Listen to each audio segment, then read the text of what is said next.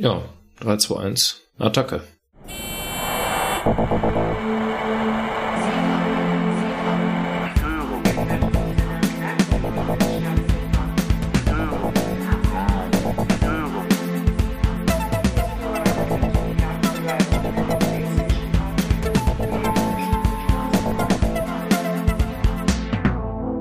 Herzlich willkommen beim Zugfunk-Podcast.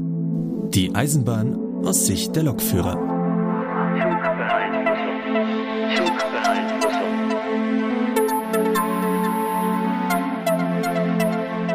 Hier ist der Zugfunk-Podcast. Ich bin der Markus und heute sammeln wir mal so ein paar Kleinigkeiten zusammen, die wir in den letzten Wochen liegen gelassen haben. Das tue ich jedoch nicht alleine. Ich habe das ganze Team hinter mir. Da ist zum einen der Lukas. Ja, guten Tag. Und der Sebastian. Hallo. So, Sebastian, was sagt denn so deine Internetleitung? Ist die stabil heute? Also warte mal, ich klopfe mal kurz auf den Schreibtisch.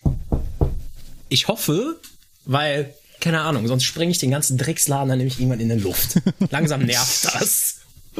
Also Ü blinkt noch nicht, sagst du. Ja, noch nicht. Es hat auch noch nichts angefangen, Zugbeeinflussung zu schreien. Hoffen wir das Beste. Ja, wunderbar, ne? Weil sonst äh, wäre ja blöd, wenn du schon wieder Übertragungsausfall hättest. Ja, ach, Genau, das war äh, echt geniales Timing äh, das letzte Mal. Da freut man sich immer, Ja. dass man zu dritt einen Termin hat und dann lässt einen das Internet im Stich. Was soll man machen? aber du weißt ja, das Internet ist für uns noch alle Neuland. Ja, Ja, gerade für die Leute bei einem gewissen Provider scheint das Ja. wohl Neuland zu sein. das ist dann schon immer sehr bedenklich, wenn selbst beim Provider das äh, Neuland ist. Ja. Ja. Wir wollen aber äh, nicht groß rumreden, denn wir haben doch eine ganz beachtliche Liste an Themen, die wir durchgehen wollen. Und ähm, ich besetze heute mal alleine die Laberecke, wie ich sehe. Mit Genau, Markus Metzdorf fängt an und ich sehe gerade in unserem Sendungsdokument, wir haben noch heute anwesend ein anonymes Schaf und einen anonymen Ameisenbär. Sehr schön. Ich habe drei Themen für die Laberecke. Ich habe sie auch alle äh, benannt. Thema eins: Markus sitzt im Zug. Thema zwei: Markus sitzt im Feuerwehrauto. Thema drei: Markus fährt Fahrrad. Also ich könnte mir ja jetzt was darunter vorstellen, was passiert ist. Markus sitzt im Zug, ist ja noch relativ normal. Dann kam die Feuerwehr dazu, heißt, es muss wohl irgendwas passiert sein. Und äh, ja, irgendwann ist Markus dann mit dem Fahrrad nach Hause gefahren. Das Hängt das vielleicht alles zusammen? Verlauf, ja. ja. Nein, es sind tatsächlich äh, drei gänzlich unterschiedliche Themen. Markus sitzt im Feuerwehrauto ist äh, eine sehr spannende Geschichte. Das ist die Geschichte, Aha. wie ich mitten in einer ganz normalen Schicht im Feuerwehrauto saß. Aber ich will mit dem langweiligen anfangen.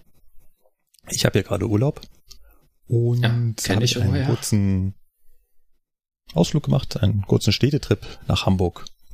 Was guckt man sich in Hamburg an? Den Hauptbahnhof. Das kommt auf die persönlichen Interessen an. Eisenbahner. Miniatur Wunderland. Ja, ah, bitte, jetzt. ja. das wollte ich hören. Genau, man guckt sich das Miniatur Wunderland an und ähm, ich war auch, oh, das war ganz cool, äh, hat überhaupt nichts mit Eisenbahn zu tun. Ich war bei den Rocket Beans als, äh, da kann man so Führungen machen. Also wer die Rocket Beans kennt, das ist dieser Internetsender. Hm. Echt, das Und- geht? Ja, nice. Ja, und da kann man eine Führung machen. Da. Sehr geil, kann man dadurch das ganze Haus laufen. Ich habe fast alle Beans quasi gesehen. alle außer Booty. Das war ganz cool. Aber darum geht's gar nicht. Es geht eigentlich um die Heimfahrt. Wir wollten von Altona heimfahren. Und sitzen so im Zug. Es ist ein ICE der Baureihe 412 im Bahnhof Altona. Oh, oh. Ganz normal bereitgestellt. Oh, oh. ich ahne Schlimmes. Ich ahne Schlimmes. Ich meine, ich war ja im Urlaub, ne? Ganz gechillt. Naja, was soll ich sagen? Ähm, der Zug fuhr nicht. Dann kam die erste Durchsage. Okay, das hat jetzt wahrscheinlich keinen gewundert, ich weiß. ähm, kam die erste Durchsage von der Zugbegleiterin, ähm, wir würden noch auf Fahrgäste warten, weil es gab einen kurzzeitigen Gleiswechsel und bis die drüben sind und so bleiben wir noch ein paar Minuten stehen. Nach zehn Minuten kam mir das Spanisch vor. Ja, dann kam irgendwann noch eine Durchsage, dass wir ein technisches Problem hätten. Mhm. Und wenig später kam dann noch eine Durchsage, äh, also das technische Problem scheint etwas schwerwiegender zu sein, wir müssten jetzt einen Batteriereset machen. Mhm. Wer jetzt nicht weiß, was das ist, das ist quasi einmal ausschalten, einschalten. Und zwar vom gesamten Zug. Also das ganze Teil einmal runterfahren und wieder hochfahren. Mhm. Ist beim 412 jetzt nicht so mal eben gemacht. Genau, ist beim 412 nicht mal so eben gemacht, dauert auch relativ lange. Ja, aber das ist beim, das hatte ich beim 12er auch schon. Und das Problem ist ja, der hat ja zwei Abschaltprofile. Ne? Also der, du kannst den ja auf zwei Arten Genau, ich sag mal, runterfahren. der- ne? Das, das ist ja ist- anders. Das ist ganz, äh, kann man auch ganz cool erklären. Das ist quasi ähm, wie bei jedem PC oder beim Android-Handy Ja. funktioniert das auch. Du kannst entweder einmal auf die Aus-Taste drücken und dann fragt er dich, ob er runterfahren soll, oder der hältst die Aus-Taste halt acht Sekunden lang gedrückt und dann ist er aus. Genau. Und unsere alten Züge, also auch, also grundsätzlich erstmal alle Loks. ICE erste Generation, zweite Generation, ICE 3, da ist es so, Batterie aus und das Ding ist auf einen Schlag tot. Genau. Da ist Ja. aus. Ja. Und der 12er, der ist halt ein bisschen anders, wenn man den Batterietaster, das ist ein Tastschalter, wenn man den nach austastet für weniger als fünf Sekunden, dann macht er eben ein Soft Reset. Das heißt, er fährt sich peu à peu, Wagen für Wagen runter. Das dauert gute zehn Minuten, bis der mal wirklich aus ist. Das kriegt man aber auch mit, dass der dann ausgeht, weil wenn die Batterieschütze abfallen, dann passiert noch ein bisschen was. Ja, und wenn man den Batterietaster eben länger als fünf Sekunden nach austastet, dann ist das eben so wie bei den alten ICEs, dann sind die auf einen Schlag, fallen die Batterieschütze ab und dann ist halt Ende. Soll man aber nur machen, wenn es gar nicht anders geht, weil das soll wohl für den Zug nicht so geil sein. Weil da sind halt so viele Rechner drin. Ja. Das ist dann nicht so toll. Aber das dauert echt lange mit dem Abschaltprofil. Also gerade wenn dir irgendwie, also ich kenne das ja aus dem Werk, wenn die sagen, mach mal eben Batteriereset oder du sagst denen, pass auf Leute, ich muss ein Batteriereset machen, das dauert jetzt hier noch 20 Minuten. Ja, das dauert auch mal 30 Minuten, weil das dauert wirklich, bis der sich mit dem Soft-Reset runterfährt. Ich habe die Baureihe, von daher war mir das so ein Stück weit bewusst. Auch der Batteriereset hat bei der Baureihe 412 so einen, so einen kleinen Nebeneffekt, der auch die Fahrgäste betrifft. Äh, da gehen nämlich die Feuerschutztüren zu. Wie ich das immer hasse als Bereitsteller. So. Fahr mal eben schnell einen 412 aus der Werkstatt. Mhm. Erstmal alle 22 Brandschutztüren aufmachen. Ja. Die sind, die sind ja auch nicht schwer oder so. Nee, ja, die, die ersten fünf gehen noch und dann wird's immer, wird immer, wird's immer schwerer, ja. Aber ja, dann saßen wir dann da in dem dunklen Zug. Ich habe jetzt gelernt, der hat eine Notbeleuchtung, also trotzdem der Batteriehauptschalter ausgeschaltet ist, leuchtet da tatsächlich noch Licht. Und die Reservierungsanzeigen gingen nicht aus. War auch sehr kurios. Okay. Aber er ging nicht wieder an. Also der ganze Zug blieb die ganze Zeit dunkel. So. Und jetzt kommt, und darum erzähle ich das Ganze eigentlich. Ich meine, ich wollte jetzt nicht über diese Zugfahrt jammern. Kommt die große Frage. Und die stelle ich mal jetzt euch beiden, aber die stelle ich eigentlich auch allen Lokführern, die uns da draußen zuhören. Wie hättet ihr euch verhalten? Variante 1. Hey, ihr seid im Urlaub, ihr sitzt ganz gemütlich in dem Zug, ihr wisst, da vorne sind fähige Menschen, die werden das Richtige tun, Füße hoch und geschehen lassen. Oder Variante 2, ihr sagt euch, hey, ich ähm, habe die Baureihe, ich bin ausgebildeter Lokführer, ich bin womöglich sogar Ausbilder, ich gehe jetzt mal nach vorne und guck mal, ob ich helfen kann. Frage, für welche Variante würdet ihr euch entscheiden? Schwierig. Ja. Also ich war schon in der Situation und ich habe mich da auch für Variante 2 entschieden. Das heißt, du hast, äh, Lukas, fast dich für die Variante entschieden, äh, zu fragen, ob du helfen kannst.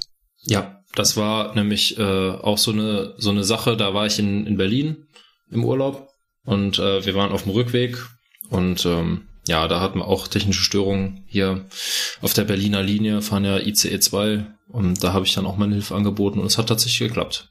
Also ich weiß nicht, ich kann, ich kann da irgendwie auch nicht so aus Ja. meiner Haut. Also klar, wenn ich Ja. jetzt, wenn das jetzt, wenn man jetzt in einer Reisegruppe ist oder so, dann ist das was anderes. Aber wenn man jetzt alleine unterwegs ist, dann ist man halt mal schneller eben, ne? Meine, meine, meine Begleitung weiß ja, äh, dass ich Ausbilder bin und auch, dass ich die Baureihe habe. Ich konnte ja, Ja. mal dokum- quasi ähm, kommentieren, was jetzt gleich passieren wird. Und ähm, er meinte dann irgendwann, wie ist denn das eigentlich in der Fliegerei, wenn so ein Pilot hinten im Flugzeug sitzt und irgendwas an dem Flugzeug stimmt nicht? Würde denn der Pilot, der hinten drin sitzt, als Fluggast einfach sich sagen, das wird schon? Oder würde der irgendwie aktiv werden? Ich denke schon, je nachdem, was da los ist, wird der Pilot dann schon sagen, so, ja, ich gehe da mal lieber Bescheid sagen, bevor das Ding im Meer liegt, ne? Aber Ja. ich habe persönlich halt immer so das Gefühl, ich meine, was soll ich denn dazu beisteuern? Ich weiß jetzt auch nicht viel mehr über das Fahrzeug. Ich könnte halt höchstens eine helfende Hand sein, die im Zweifelsfall aber auch im Weg sein könnte. Ja. Das ist halt äh, immer so, viele Köche verderben den Brei und äh, zwei Ahnungslose sind nicht schlauer als ein Ahnungsloser. Es ist halt immer situationsabhängig, finde ich, weil auf der einen Seite, also wenn ihr jetzt eh im Bahnhof steht Mhm. ne, und ihr steht jetzt nicht auf freier Strecke, dann ist die Situation wahrscheinlich noch ein bisschen entspannter, ne, weil Genau, da das- drängelt keiner, ja, da ja. ruft kein Fahrdienstleiter alle zwei Sekunden an, fragt nach, wie lange man noch braucht. Ne, das ist was anderes. Wir hatten das auch. Äh, das war in Hannover, meine ich. Genau, wir waren, sind von Berlin bis Hannover gekommen und da ist dann irgendwas passiert, keine Ahnung.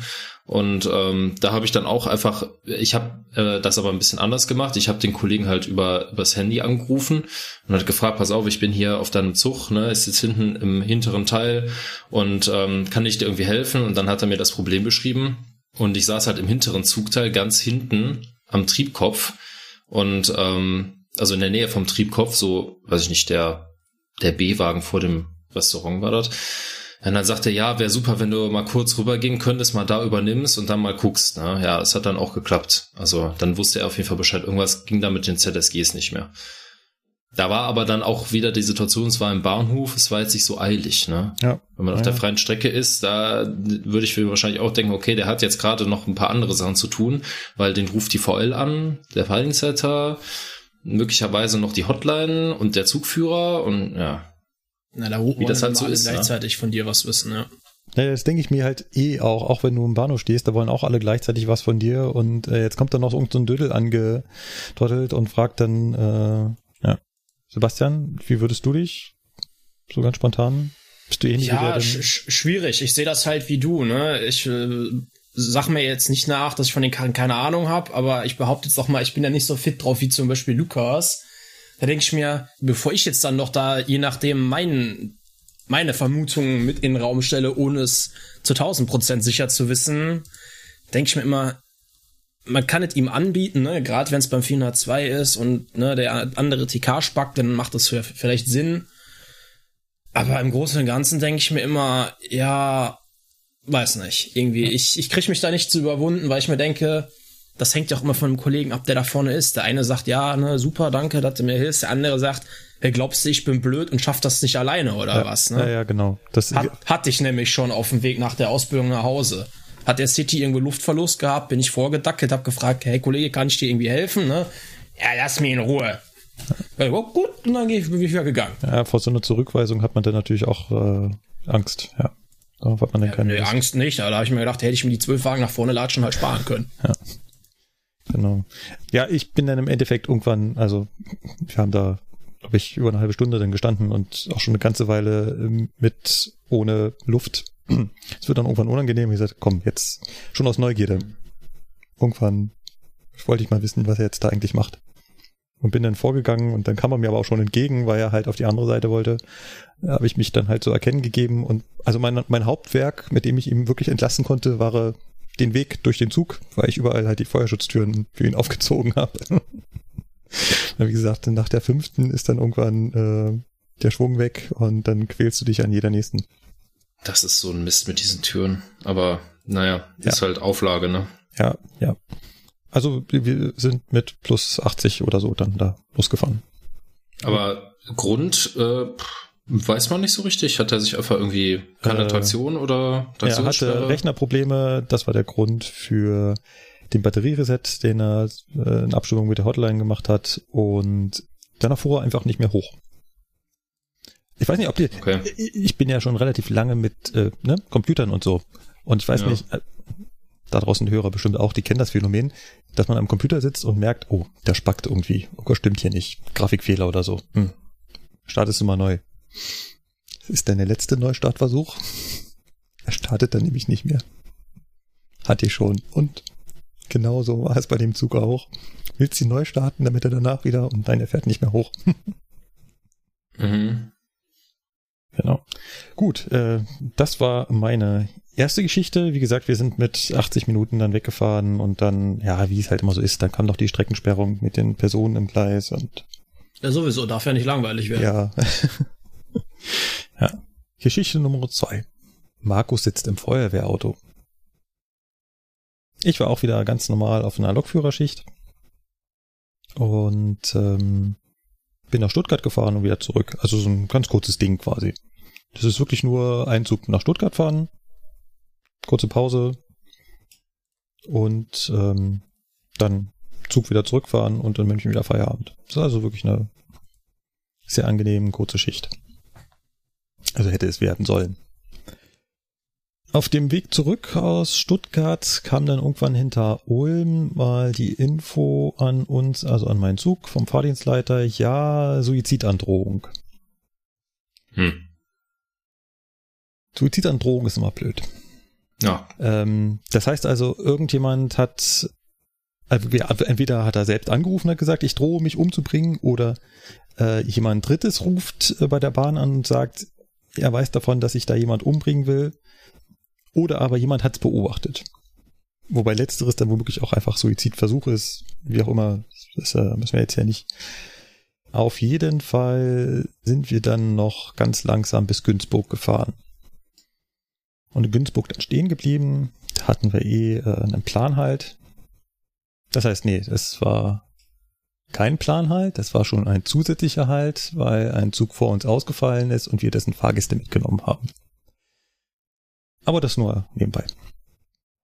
Und in diesem Bahnhof Günzburg bekomme ich dann einen Befehl diktiert zum Fahren auf Sicht. Das ist so die klassische Vorgehensweise, ne? Wenn man sich da nicht sicher ist, ob die Person weg ist. Oder, also man, man schickt dann da klar die Bundespolizei und so hin und die sucht das dann äh, ab, das Gebiet. Und ähm, so lange fährt man dann da äh, auf Sicht. Auf Sicht heißt, man fährt da so langsam, dass man halt vor einem entsprechend auftauchenden Menschen noch anhalten könnte. Äh, na klar kann man jetzt sagen, der kann sich auch so dicht davor werfen, dass man nicht mehr anhalten kann. Das kann man jetzt in uns Endliche diskutieren. Wir waren auf jeden Fall bei dem Befehl schreiben. Und ich weiß nicht, ob ihr das schon mal hattet, dass ihr während ihr mit dem Fahrdienstleiter telefoniert, euer Zugfunkgerät plötzlich Tatütata macht. Äh, nee. Also. Ja, mehrfach. Oh, oh, okay. Also während ich mit dem Fahrdienstleiter da den Befehl schrieb, kam ein Notruf rein. Notruf heißt ja, alle anderen Verbindungen werden sofort unterbrochen. Und dieser Notruf mit der höchsten Priorität verbindet dann alle Funkgeräte und einer darf sprechen. Dieser eine, der dann sprechen durfte, hat dann also einen Nothaltauftrag gegeben. Ja. Alle Züge zwischen Günzburg und Neuoffingen sofort anhalten. Das war der nächste Bahnhof. Okay. Das ist immer blöd, ne? Also da, äh, der Mensch scheint also nochmal da gewesen zu sein. Ja. Dann war auch sofort die Oberspannung weg, also die Spannung in der Oberleitung. Und dann denkt man sich so sein Teil, ne? Mhm. Mhm. Jetzt kommt der Teil, den ich äh, hier so ein bisschen ausspare. Ähm, ich persönlich weiß, was da passiert ist, aber das ist äh, nicht so wichtig. Das lasse ich jetzt mal weg. Da möchte ich nicht näher drauf eingehen. Viel lustiger ist, was danach kam. Wir standen da also. Und dann fährt man natürlich auch nicht mehr. Weil da ist offensichtlich was passiert. Ohne Oberspannung schwierig. Sowieso, ne? Keine Spannung Ja. mehr da. Ohne Spannung im Zug ist eigentlich auch immer doof. Da kriegt man ganz schnell ganz viele Probleme. Mhm. Das Hauptproblem ist, die Handys laden nicht mehr. Das WLAN ist aus. Das WLAN ist aus. Ja. Möglicherweise. Aber weiß ich ja Und jetzt das Bier nicht. im ne? Speisewagen wird warm. Ja, das ist eigentlich das größte Problem. Genau.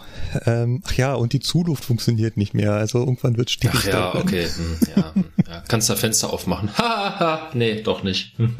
Genau. Ja. Aber äh, habe ich auch erst später gemerkt, wenn ich aus dem Führerstand so ein bisschen nach oben rausgeguckt habe, habe ich direkt vor mir einen Streckentrenner gesehen. Mhm. Führte dazu, dass die zentrale Einsch die zentrale Schaltstelle, so heißt sie, ne? Zentrale Schaltstelle, Ja, ja. nach wenigen Minuten bup, wieder eingeschaltet hat. Aber halt wahrscheinlich nur bis zu diesem Streckentrenner, der 10 Meter vor meiner Fahrzeugspitze war. Also Strom war wieder da. Aber es ging halt nix. Und wir standen da. Und standen. Und standen. Mhm. Und standen. Keine Infos, niemand wusste was. Genau, keine Infos, niemand wusste was. Ähm, so ein bisschen was haben wir dann rausgefunden, als ich dann mal zur Fahrdienstleiterin gegangen bin. Gegangen. Wird gelaufen. Ja, Äh, optimal. wer den Podcast schon länger verfolgt, der weiß, ich habe schon mal eine längere Zeit in Günzburg gestanden. Wegen meinem letzten PU. Hm. Daher wusste ich, wo der Fahrdienstleiter sitzt. ähm, ja. Wir standen länger als zwei Stunden da. Oh je. War schon nicht so. Ich meine, die Fahrgäste fragen ja dann irgendwann, ja, wie lange wird denn das jetzt so dauern? Und dann sagt man, ja, wenn das da wirklich das war, wonach es aussah, dann anderthalb bis zwei Stunden. Ist so die Größenordnung. Nach drei Stunden rief dann die Verkehrsleitung an. Also die Verkehrsleitung ist die disponierende Stelle quasi für uns beim Fernverkehr. Und er meinte dann, ähm, Markus, äh, weißt du, wo das Stellwerk ist? Ja. Dann gehen wir da ganz schnell hin, da wartet die Feuerwehr auf dich. äh, okay. Wieso? ja, äh, du fährst jetzt mit denen da raus zur Unfallstelle und dann fährst du bitte den verunglückten Zug rein. Okay. Äh, Also es war auch ein Fernverkehrszug, oder? ja, war auch ein Fernverkehrszug. Okay. Ähm, ich habe also meinen Zug gesichert. Hab meinem Zugchef Bescheid gesagt, du, ich bin da mal kurz weg. Das ist schon geil. Irgendwie Allein dieses Gespräch, wie ich mir das vorstelle. Hör mal, ich bin mal kurz für fünf Minuten weg, ich komme gleich wieder. Äh, was? Ja, ich muss einen anderen Zug fahren. ja. Wie jetzt? ja, ähm, die Fahrgäste fanden das auch sehr lustig. Ich meinte, so, oh ja, hier, unser Lokführer hat jetzt Feierabend und geht. äh, mitnichten. Nein. Ja, bin dann zu dem Stellwerk und da stand auch schon ein Feuerwehrmann. So, wie man Feuerwehrmänner halt kennt. Sind Sie der äh, Ersatzlokführer? Äh, ja, weiß nicht, ob ich jetzt Ersatz bin, aber ja. Dann kommen Sie mal mit. Und dann hat er vor dem Bahnhof äh, sein Feuerwehrauto geparkt. Äh, leider nur so einen kleinen, so, ein- so ein Einsatzwagen, also nicht so ein richtiges Feuerwehrauto mit, ne? Also ich arbeite leider nicht bei der Ah. Feuerwehr, das hat alles bestimmt seinen Fachnamen, aber halt eben so ein, Ach, Markus, das ist ja langweilig. Ja. Ich dachte, jetzt kommt hier die Flughafenfeuerwehr mit dem riesen Trümmer an und ja. ja, das ist, äh, ja, das ist jetzt das, das, das Enttäuschende an dieser Story. Es, es war nur ein PKW und wir waren auch ohne Sonderrechte unterwegs. Oh. Ja, ich habe ihn ja gefragt, hier nicht äh, mit Sonderrechten und er meinte, nee, die Leitstelle hätte, hatte, hätte gemeint, ganz gemütlich rüberfahren. Netto, netto, das muss schnell gehen. Wir haben noch keine Zeit. Ja, das mit der Zeit ist eh so eine Sache. Das hat mir auch jemand, dem ich das erzählt hatte, die Story auch äh, berichtet. An so einer Unfallstelle vergeht die Zeit wahnsinnig schnell. ja. Also du, die da draußen im Zug sitzt, drei Stunden lang, die Zeit geht nicht vorwärts. Egal, was du machst. Aber an so einer Unfallstelle, ähm, also jeder hat da halt seinen Teil zu tun und tut das halt. Und ähm, da vergeht die Zeit halt super schnell. Also allein das Rausfahren, bis ich da unten an diesem Zug war, ich meine, der stand ungefähr ein Kilometer von mir weg, haben wir 20 Minuten gebraucht. Weil wir sind dann erst mit dem Feuerwehrauto äh, zur Bahnstrecke gefahren, aber er kommt halt nicht mit dem Feuerwehrauto direkt an die Bahnstrecke und meinte dann, jetzt müssen wir umsteigen. Da schmiss er mich also dort raus. Er hat gesagt, jetzt müssen wir auf den Geländewagen warten und dann kam dann irgendwann unten vom Gleis ein Geländewagen hoch, hat mich eingeladen und hat mich dann äh, runter direkt vor den Unfallzug ge gebracht. Hm. Und ähm, da konnte ich quasi den verunfallten Lokführer, also nicht den, also den, den Lokführer, der den Unfallzug gefahren ist, äh, ablösen. Das war ein Intercity mit der Baureihe 120, was auch erklären könnte, warum unbedingt ich das machen musste, weil halt nicht jeder Lokführer bei einem Fernverkehr die Baureihe 120 hat. Ja. Und ähm, ja, dann da noch mit dem Notfallmanager äh, das abgeklärt. Was er jetzt noch machen muss. Er hat gesagt, er gibt jetzt gleich äh, uns frei und äh, informiert den Fahrdienstleiter. Ich habe dann mit dem Zugführer geredet und äh, ihm Bescheid gesagt. Ja, dann bin ich irgendwann da diese diesen Kilometer da in dem Bahnhof Günzburg wieder reingefahren, habe den Zug da abgestellt. Da, der waren immer noch Fahrgäste drin. Das ist hm, nicht so schön. Die taten mir echt leid. Die waren natürlich, haben mich dann auch sofort gefragt, ja, wann, wann geht's denn jetzt hier weiter? Und ich gesagt, da ist ein Lokführer unterwegs. Laut Leitstelle schlägt er jeden Augenblick hier auf. Und dann gucken sie einen natürlich an und sagen, also dauert es noch eine Stunde. ja, ja. Nein, also jeden Moment hier aufschlagen heißt nicht noch eine Stunde, aber vielleicht zehn Minuten. Und ähm, ja, habe dann wieder meinen Zug übernommen und während ich bis zu meinem Zug gelaufen war, habe ich gesehen, dass äh, der sich dann auch langsam wieder in Bewegung setzte.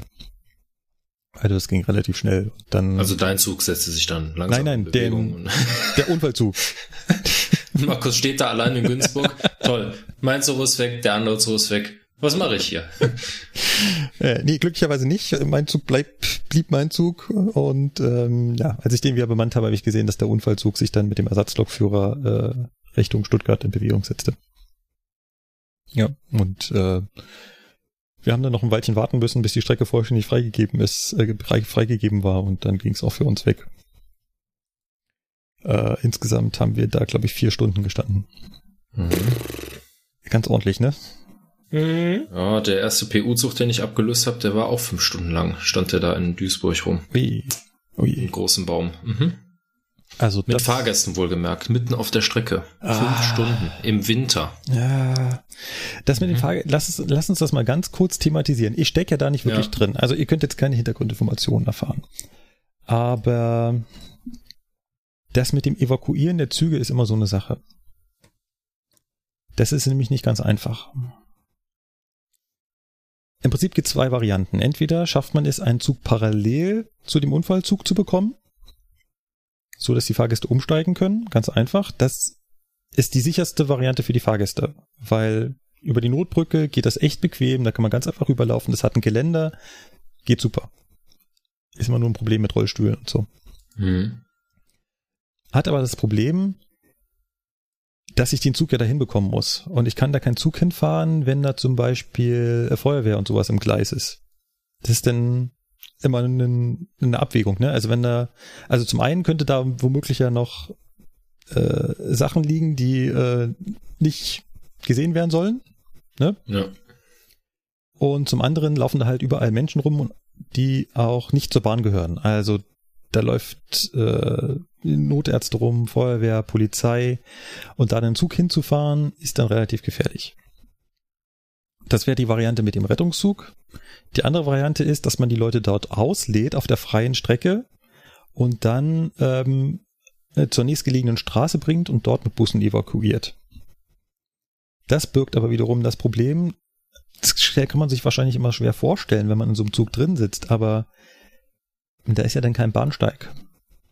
Mhm. Und da geht's ziemlich tief runter. Mhm. Und in so einem Zug sitzen ja nicht nur so 25-jährige sportliche Leute, die mal eben so schnell da runterhüpfen, sondern ja. auch die Oma mit ihrem Stock muss da raus. Ja. Und wenn die sich da äh, langlegt, dann also, ist das schlecht. Also der, der Ausstieg ist ja schon einige Zentimeter über der Schienenoberkante. Ja? Dann haben wir einen Schotterwall. Also das Gleis liegt ja auf dem Schotter und ist angehäuft. Das heißt, es kommt die Gleishöhe dazu, äh, also die Schienenhöhe dazu. Und dann der Wall an Schotter. Und dann ist womöglich das Ganze auch nochmal aufgewallt. Und wenn ich jetzt da aussteige würde, dann stehe ich sofort auf diesem Abhang. Lokführer kennen das, weil Lokführer müssen eventuell ab und zu mal auf der freien Strecke aussteigen. Stichwort Bahnübergangsschlüssel und sowas. Ja. Das ist sogar für die nicht ganz ungefährlich. Und das mit den Fahrgästen zu machen, die womöglich, wie der Lukas schon sagt, äh, nicht mehr ganz so sportlich sind, ist dann so eine Sache. Deswegen entscheidet man sich halt oft dazu, die sagen, okay, wir lassen die lieber da drin.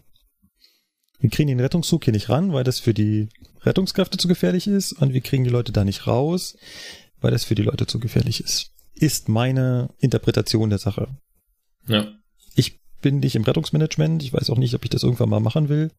Aber es ist so, was ich da einfach aus so ein paar Gesprächen und das, was ich mir äh, dabei denke und vor Ort beobachte, dann ähm, da so denke. Jo, das war äh, mein Erlebnis im Feuerwehrauto.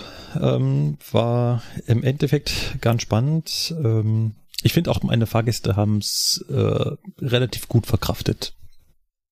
Ich meine, uns ging es ja eigentlich auch gut. Wir standen am Bahnsteig, wir hatten Strom, wir hatten am Bahnsteig ja sogar noch äh, äh Shops, die da offen hatten. Also in Günzburg mhm. gibt's einen Subway und so, so einen Bahnhofshop.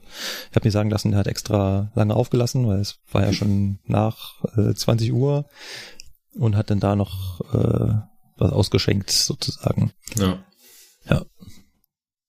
Und das Bier ist kalt geblieben. genau, und das Bier ist kalt geblieben und mein Zug war auch ganz, das war alles super. Na gut. Ja, das war die zweite Story. Markus sitzt im Feuerwehrauto. Und jetzt kommt die dritte Story. Markus fährt Fahrrad. Hoffentlich fährt Markus auf Fahrrad und legt sich nicht wieder damit hin. Naja, das ist ja im Prinzip hat die Story ja so angefangen, ne? Als ich das erste Mal das hier angesprochen hatte, dass ich mir das Fahrrad da gekauft habe, äh, war das ja genau direkt nach meinem kleinen Unfall. Hm. Hm. Ich habe ja erzählt, ich fahre mit dem Fahrrad jeden Tag zur Arbeit. Und so auch eines frühen Morgens, während ich eine normale Lokführerschicht hatte, nach Lindau. Und ähm, ich fahre also mit dem Fahrrad ganz gemütlich zur Arbeit. Ist schon ein wunderschöner Sommertag, noch leicht kühl am Morgen, sehr angenehm. Und ich fahre eine kleine Nebenstraße entlang, die muss ich am Ende abbiegen, da fahre ich auch rum, ganz normal, und dann sehe ich, dass vor mir äh, so ein äh, Lieferwagen ausparkt. Dann sortiere ich mich halt hinter ihm ein, gar kein Problem, und dann nach ein paar Meter bleibt halt der Lieferwagen stehen. Gut, bleibe ich halt hinter dem Lieferwagen stehen, weiß ja nicht, was er jetzt machen will. Dann allerdings machte der Lieferwagen die Rückfahrlichter an. Ich dachte mir noch so, der wird doch jetzt wohl nicht etwa. Hm. Er hat. Er hat, er hat also einen Rückwärtsgang eingelegt und ist zurückgefahren. So. Und ich stand halt dahinter. Also ich stand nicht unmittelbar dahinter, ne? Da waren schon, weiß ich nicht, drei Meter Platz, so wie man halt ganz normal anhält. Das Problem ist nur. Nicht so, nicht so wie der typische Kölner Radfahrer, so zwei Zentimeter hinterm Auto anhalten und da erstmal rumproleten, warum man nicht weiterfährt. äh, rumproleten hätte vielleicht in dem Moment geholfen, weil dann hätte er mich vielleicht gehört. Aber so äh, ja. wollte er halt zurück und ich dann so, äh, Panik, Panik, Panik, Panik. ja. Weil so schnell kriegt man halt das Rad auch nicht weg. Also ja. ich war dann zufrieden, dass ich mich wegbekommen habe. Aber das Fahrrad lag dann halb unter dem äh, Lieferwagen. Irgendwann hat er dann gehört, dass irgendwas über die Straße schleift. Da hat er dann angehalten. Hm. Also ich war unverletzt. Das Fahrrad hatte halt äh, einen kleinen Schaden. Es sah in dem Moment also wirklich halb wild aus. Deswegen hat der äh, Autofahrer ja dann auch so ein bisschen, ja, ich soll hier nichts und das brauchen wir doch jetzt nicht. Und gesagt, lass uns einfach wenn wir hier ne, die Ausweise abfotografieren und dann klären wir das schon. Frage Nummer eins, da würde man ja spontan immer sagen, ja, dann muss man ja die Polizei rufen, ne? Oder muss man sie rufen? Mm, ja, das, das ist etwas, damit kenne ich mich gar nicht aus. Normalerweise sollte man das ja als, auch als Autofahrer wissen. Äh, weiß ich ehrlich gesagt nicht. Ja. Also ich kenne nur so eine Regelung von wegen, dass man, wenn man jetzt zum Beispiel nur kleine Anfahrschäden hat, also man fährt jetzt auf der Straße und man titscht jetzt einen so leicht an, dass man deswegen halt nicht die ganze Straße blockieren soll, genau, äh, sondern dann rechts ranfahren darf, um halt die Straße wieder frei zu Beweisfotos machen oder aufzeichnen. Genau. Ja, und dann sofort räumen. Richtig. Genau. Ähm, Bei größeren Unfällen natürlich nicht, weil da muss die Spurensicherung das ja, ja machen. Genau. Aber so. Vollkommen richtig, so kenne ich das auch. Im kleinen Vorgriff, wenn man diese Formulare ausfüllt bei den Versicherungen, da steht dann immer, dass man die Polizei holen soll. Beziehungsweise Vorgangsnummer der Polizei hier eintragen und so weiter. Mhm. Die gehen also quasi immer implizit davon aus, dass man die Feuerwehr holt. Die Feuerwehr? Ja, die ja. ja. Da kommt Markus wieder angefallen. Nein, äh, natürlich die Polizei. Ich habe es natürlich in dem Moment nicht geholt, aber ich dachte mir, ich kann ja einfach, wenn die Schicht vorbei ist, am Abend äh, bei der Polizei vorbeifahren, die Sache schildern, damit ich so eine Vorgangsnummer habe. Fahr also zur, auf dem, also nach dem Feierabend zur Polizei und setze mich da rein und ähm, kommt auch jemand und erklärt ihm das und er sagt mir dann so, ja, so funktioniert das aber nicht. Das weiß man ja auch immer nicht, ne? Ich meine, man hat ja nicht alltäglich ja. so einen Unfall. Ich hatte keine Ahnung, wie das funktioniert. Ich musste mich in dem Moment erstmal aufklären lassen, dass die Polizei nachträglich keinen kein, kein Unfallaufnahme macht. Hm. Was ja auch so ein bisschen, ja, wenn man so ein bisschen drüber nachdenkt, das Einzige, was die Polizei im Unfallort macht, ist ja auch nur dokumentieren. Ja. Und ähm, das Wichtigste. Aber das könnte ja alles gestellt sein, vielleicht. Genau, wenn ich jetzt Versicherung betrügen. Genau, wenn ich jetzt da so nachträglich ankomme, komme, könnte das ja auch äh, Versicherungsbetrug sein. Deswegen ähm, macht da die Polizei nachträglich nichts mehr, es sei denn, man würde halt Fahrerflucht oder so anzeigen. Aber das war es ja nicht. Hat ja niemand eine Straftat begangen. Und na gut, dann habe ich das halt eben versucht mit den ganzen äh, Versicherungen dann zu klären. Ähm, was ich dann auch erst lernen musste, es gibt eine Möglichkeit herauszufinden, also am besten macht man das natürlich gleich vor Ort. Also wenn ihr so einen Unfall habt, dann lasst euch nicht nur den Ausweis geben, sondern auch die Versicherungskarte. Dann wisst ihr nämlich gleich, bei wem er versichert ist, dass der Unfallgegner und wer der Versicherungsnehmer ist. Und die Versicherungsnummer. Ganz wichtig. Hat man das nicht gemacht, gibt es, und das ist ganz cool, eine zentrale Plattform, das ist der Zentralruf der Autoversicherer. Zentralruf.de. Und was man da machen kann, ist, man kann da ähm, die, das Kfz-Kennzeichen deines Unfallgegners eingeben und den Unfallzeitpunkt äh, und dann spuckt er einem die äh, Autoversicherung aus. Wusste ich vorher auch nicht, aber ganz cool. Geht einfach so. Wie heißt die Seite? Zentralruf.de. Zentralruf.de. Erstmal was ausprobieren. Gucken, BMCW. ja. Mein Unfallgegner war die R&V-Versicherung und die erwähne ich hier, weil die war top. Also das war ja quasi mein Unfallgegner und da gehe ich halt auf die Webseite und suche nach irgendeiner Möglichkeit, das da zu melden. Finde ich nicht. Ich sehe nur irgendeine Hotline-Nummer, rufe ich bei der Hotline-Nummer an und sage halt, ich hatte einen Unfall mit einem ihrer Versicherten und würde ihn halt, ich weiß nicht, äh, wo kann ich den da am besten melden? Und dann meinte der eine Hotline einfach, am besten bei mir. Ja, lässig. So richtig. Und dann habe ich das halt alles genau, der hat alles mitgeschrieben und gesagt, ja, dann melden Sie sich das jetzt bei Ihrer Versicherung und ähm, wenn Sie dann neu, dann schicken Sie es einfach und alles gut. Boah. Das war super. Und ähm, dann gehört das Fahrrad ja nicht mir, darauf kommen wir ja gleich noch hin, ähm, sondern das ist ja quasi nur geleast. Und dementsprechend muss ich das auch dem Leasinggeber melden und der Versicherung. Das ist glücklicherweise eins. Aber auch da gibt es natürlich ein Online-Formular, wo man das hinmelden muss, alles ausfüllen, hinschicken. Also es hat ein Weilchen gedauert, aber mittlerweile äh, mit ein bisschen hin und her und ja, aber wir brauchen hier noch die äh, Rechnung und da noch die Rechnung und haben sie das dann schon bezahlt und ach, das ist aber auf sie ausgestellt, es muss aber auf den Inhaber des Rades ausgestellt werden. Sei es drum, es ist jetzt alles hinter mir. Ich habe das Geld zwar noch nicht, aber es liegt daran, dass ich die eine Rechnung jetzt noch dahin schicken muss und äh, ich bei meiner Post keinen Plusbrief kriege, weil der ausverkauft war. Aber kriege ich auch noch hin. Das äh, zu dieser kleinen Unfallgeschichte. Ähm, der Schaden war 50 Euro. Das heißt, nein, der Fahrradladen hat eigentlich gesagt, also eigentlich ist das ein wirtschaftlicher Totalschaden, weil der Rahmen beschädigt ist und den Rahmen können sie nicht reparieren. Das heißt, äh, Schmeiß weg, kauf neu. Ja, genau. Im Prinzip, wenn mir das Rad gehören würde, äh, könnte ich jetzt darauf bestehen, dass ich neues oder den Zeitwert kriege oder sowas. Da das Rad aber nicht mir gehört, äh, geht das so nicht und äh, dementsprechend wird halt nur das erstattet, was reparabel war. Er war halt die die die Aufhängung von der von der Schaltung war halt ein bisschen äh, verschoben und ähm, was war noch? Äh, klar, das Vorderrad war eine 8 drin, die war aber auch wieder auszu, einfach mit den Speichen wieder rauszudrehen. Also es war mit 50 Euro waren das abgegolten. Von daher war das in Ordnung. Ja. Ja, und wie verbleiben wir da jetzt? Also, was ist jetzt mit dem Fahrrad? Äh, ist, ist ganz normal wieder funktionsfähig und, äh, Okay. und, und fährt. Es hat halt nur drei, vier Kratzer im Rahmen, die nicht weggehen, äh, die ich jetzt Ja. halt ein bisschen schwarz mit Edding angemalt habe, damit es nicht ganz so auffällt. Aber ansonsten, Ja, Aber smart. der Rahmen ist jetzt nicht, der ist jetzt nicht irgendwie Knick drin. oder nee, so. ist kein Knick drin. Das ist halt wirklich nur äh, kosmetischer Natur quasi.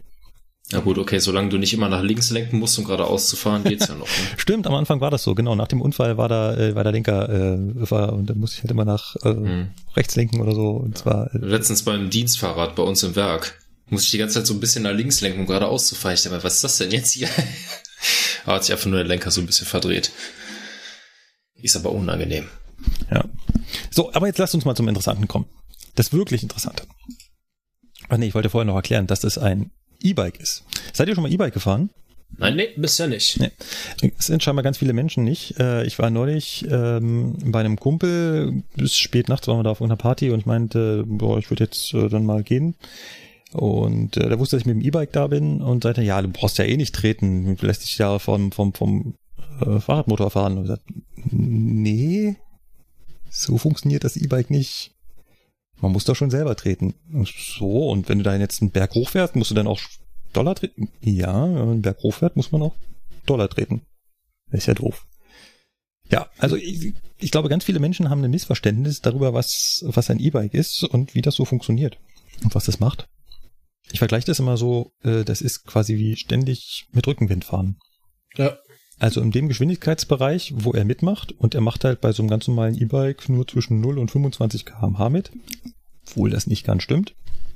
Er geht sogar bis 26, Komma irgendwas, aber da fadet er so langsam aus. Weil wenn es bis 25 und dann weg, dann wäre das halt ein sehr unangenehmes Gefühl, wenn du rüberfahren würdest.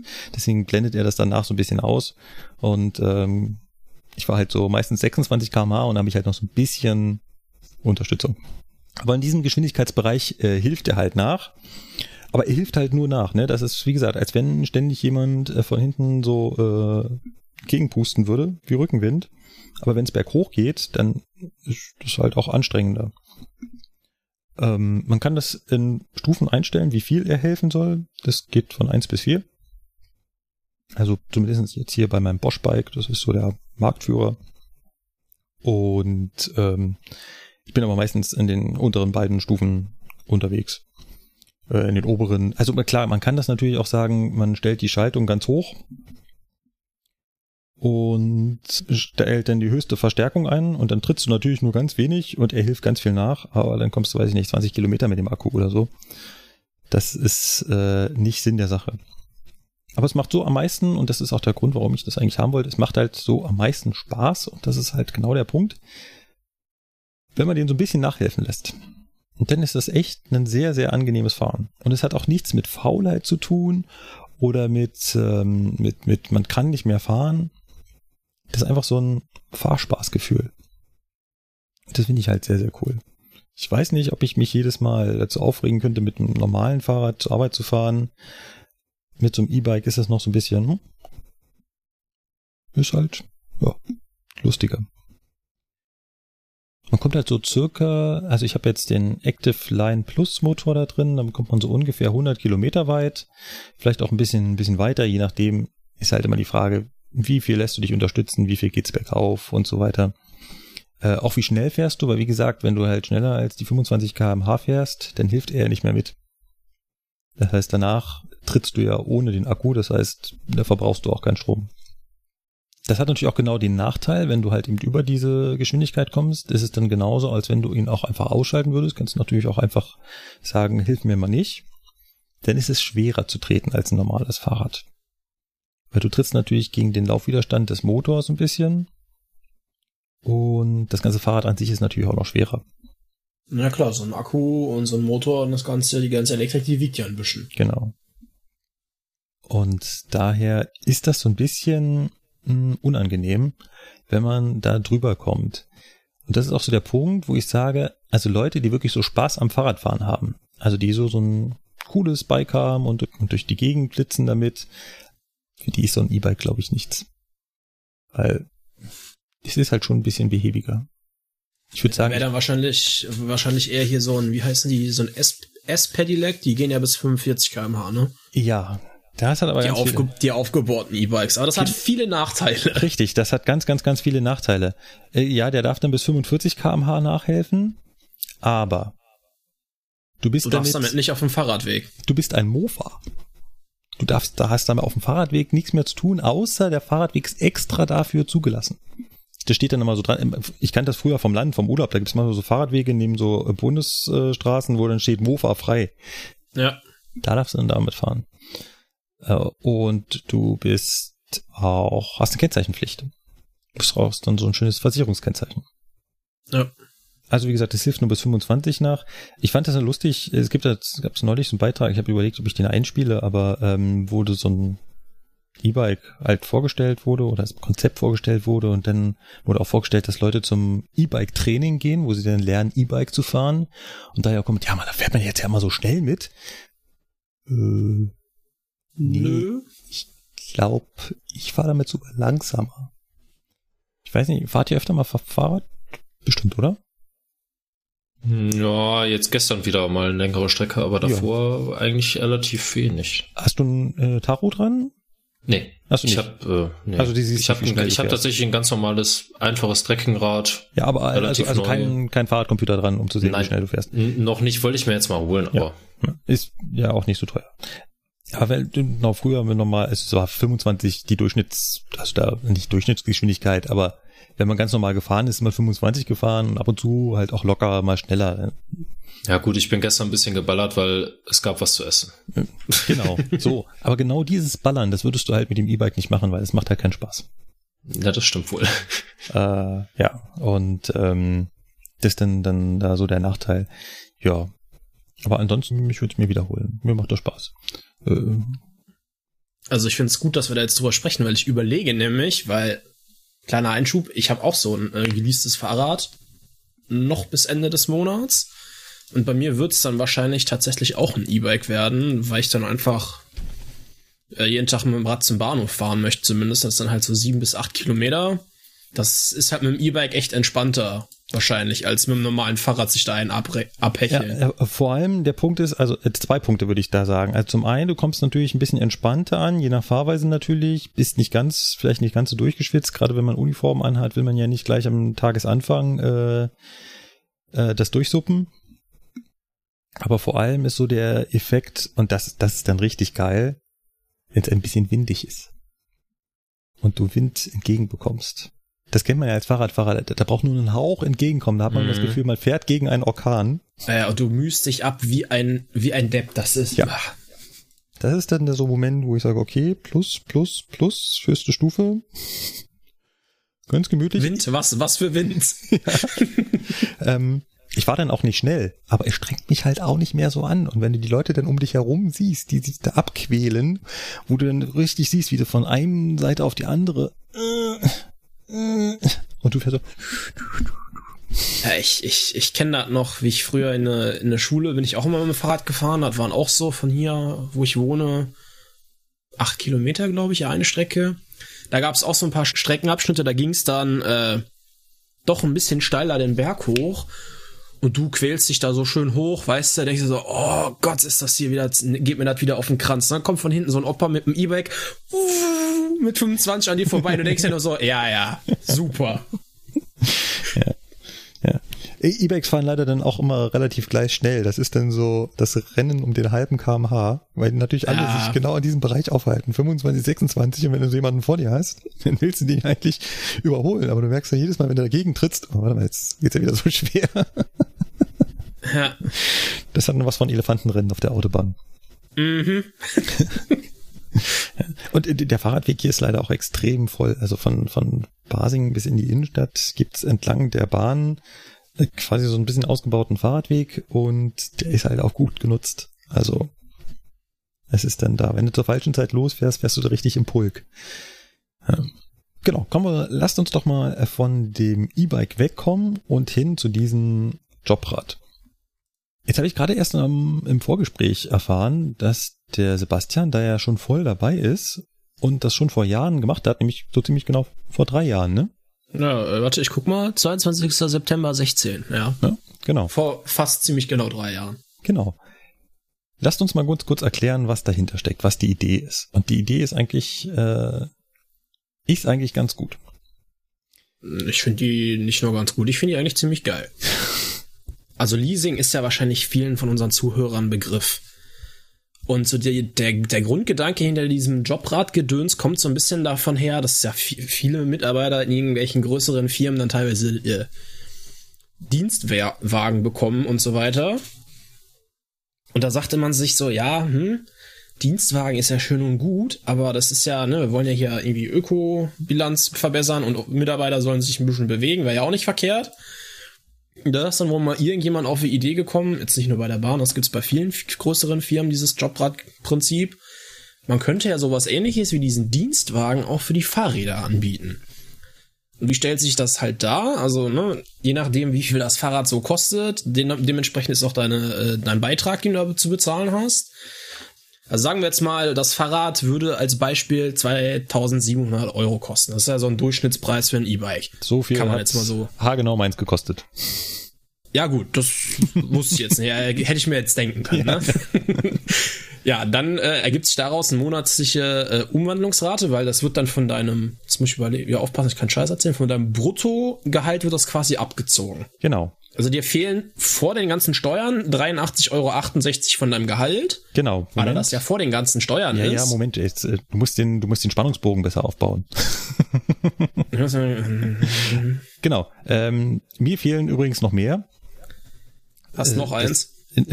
Nein, als ich das ähm, hier vorbereitet habe, ist mir aufgefallen, ich gebe die Daten da, also auf der äh, Webseite von dem Jobrad, da könnt ihr mal raufgehen, da gibt's halt so einen Rechner, da gebt ihr den Preis von eurem Rad ein, gebt ihr euer Bruttogehalt ein, ähm, die gibst du da, tippst du da ein, und dann kriegst du halt ähm, das ausgerechnet, wie viel das alles so bringt. Und ich sagte, hä, ja. das, das passt aber nicht vom Betrag her, das, ich bezahle viel mehr. Stellt Ach so, ja, ich bezahle auch noch mehr, richtig. Stell, stellt sich raus, du bezahlst sowieso noch viel mehr, weil zum 1.1.2019 gab es eine neue Regelung, von der habe ich schon profitiert, aber jetzt gab es zum, lass mich kurz nachgucken, damit ich nicht lüge, ich habe die Seite hier offen, zum 1. September gab es noch eine neue Regelung, wo die Leasingrate nochmal reduziert wurde. Und hier im Rechner ist natürlich schon die neue Leasingrate drin. Und ähm, ich habe noch die alte, deswegen bezahle ich noch drei Euro mehr. Also bei mir sind es äh, 86 Euro, die monatlich weggehen. So, und jetzt kommt doch Adam Riese und sagt, okay, du bezahlst monatlich also 86 Euro für dein Fahrrad. 86 Euro bezahlst du 36 Monate lang, weil so lange geht dieser Leasingvertrag. Und wer jetzt mal 86 mal 36 rechnet, der kommt auf 3096. Das heißt, ich bezahle 3096 Euro für mein 2700 Euro Rad. Nee, das kann ich Die bescheißen dich ja nach Strich und Faden. Passiert. Genau, könnte man im ersten Moment doch so glauben, ne? Wenn man das so ausrechnet, ja, ja, dann sagt natürlich. man, äh, ich bezahle ja plötzlich viel mehr. Ähm, so einfach geht das ja auch nicht. So einfach, ja. Äh, willkommen im deutschen Steuerrecht. Äh, Richtig. Also da sind fünf Euro Inspektion mit einberechnet, die du pro Monat draufrechnest. Dann kriegst du einmal im Jahr einen 70 Euro Gutschein für eine Inspektion. Das steckt da also schon mit drin. Und was da auch schon mit drin steckt, ist eine Versicherung. Die bezahlt allerdings der Arbeitgeber. Anmerkung, wir nehmen jetzt nur die Perspektive der Deutschen Bahn ein. Andere Firmen können das auch anders machen. Also eure Firma kann zum Beispiel auch sagen, hey, wir wollen das unterstützen und sagen, wir bezahlen von uns aus bereits äh, zum Beispiel den Inspektionsbeitrag. Würde zum Beispiel funktionieren. Ähm, das macht die Deutsche Bahn nicht, das heißt, den muss ich noch, äh, der ist da schon mit drin. Macht 83,86 Euro aktuell. So. Und jetzt kommt der Sebastian und löst das Geheimnis auf, warum das dennoch ganz günstig ist, wenn man das so macht. Ja, weil ähm, das ist ja das, was umgewandelt wird für mein Bruttoentgelt. Also in deinem Falle jetzt da die 83,68 Euro. Aber dadurch, dass das ja vor den ganzen Steuern ist, hast du dann durch irgendwelche steuerlichen Sachen, von denen ich gar keine Ahnung habe, da passiert irgendwelche schwarze Magie für mich so. äh, Im Endeffekt fehlen dir dann, was heißt fehlen? Im Endeffekt bezahlst du dann im Monat noch 48,37 Euro. Genau. Rechner. Das ist, genau, das ist genau der Punkt. Euro Ich bekomme dementsprechend 83 Euro weniger Gehalt. Und 83 Euro weniger Gehalt bedeuten gleichzeitig auch, dass ich 83 Euro weniger versteuern muss und auf 83 Euro weniger Sozialkassenbeiträge bezahlen muss. Also Krankenversicherung, Arbeitslosenversicherung, Pflegeversicherung, Rentenversicherung und so weiter. Wenn man das jetzt mal hochrechnet, dann bezahlt Markus in den 36 Monaten äh, 1741 Euro und äh, sage und schreibe 32 Cent. Dementsprechend habe ich knapp über 1000 Euro gespart. Richtig. Aber zwei kleine Haken. Erstens, man muss einen äh, gewissen Anteil versteuern. Dadurch, dass der Arbeitgeber das für mich macht, habe ich einen sogenannten geldwerten Vorteil. Das ist ähnlich wie beim Dienstwagen, den muss ich auch versteuern, wenn ich den privat nutzen darf. Hier ist das genauso. Das Fahrrad ist ja Firmeneigentum. Ich darf es aber privat nutzen, also habe ich dadurch einen Vorteil. Ich weiß nicht, ob das schon so rübergekommen ist. Mein Fahrrad ist quasi Eigentum der Deutschen Bahn. Im Endeffekt ist das nicht so, weil das sind Subunternehmen, aber für die Rechnung, äh, um es zu verstehen, ist das Rad Eigentum meines Arbeitgebers und er stellt es mir zur Verfügung zur Nutzung und ich darf es privat nutzen, also habe ich dadurch einen Vorteil. Das nennt man geldwerten Vorteil den muss ich versteuern. Der Sebastian muss noch ein Prozent seines Fahrradneuwertes pro Monat versteuern, ich nur noch 0,5%. Prozent. Das ist dieser Vorteil, der sich zum 01.01.2019 geändert hatte. Das sind bei mir also 13 Euro, die da nochmal monatlich als äh, zu versteuernder Betrag draufkommen. Kleine Anmerkung jetzt für die Eisenbahner, die sich dafür interessieren. Dieser geldwerte Vorteil den kennen wir ja schon von unseren Firmenreisen. Das hatten wir in der letzten Folge auch ganz kurz angesprochen. Da gibt's ja diesen Freibetrag von 44 Euro, den man kriegen darf. Äh, du meinst Freifahrten, nicht Firmenreise. Äh, Entschuldigung, ja, also für unsere Freifahrten. Also das, was uns der Arbeitgeber an Fahrkarten schenkt. Auch ganz klar, das müssen wir wiederum versteuern, weil wir einen Vorteil dadurch haben. Der Arbeitgeber schenkt uns irgendwas, wir haben dadurch einen geldwerten Vorteil, den müssen wir versteuern bis 44 Euro gibt es diesen Freibetrag. Da wollen wir da drunter bleiben. Jetzt haben natürlich die ganzen Eisenbahner die Angst, hey, kann ich denn, dann kann ich ja keine Fahrkarte mehr äh, kostenlos kriegen, ne? Weil das Fahrrad ja dann immer noch da drauf kommt, dann komme ich ja niemals unter die 44 Euro. Das ist aber nicht so.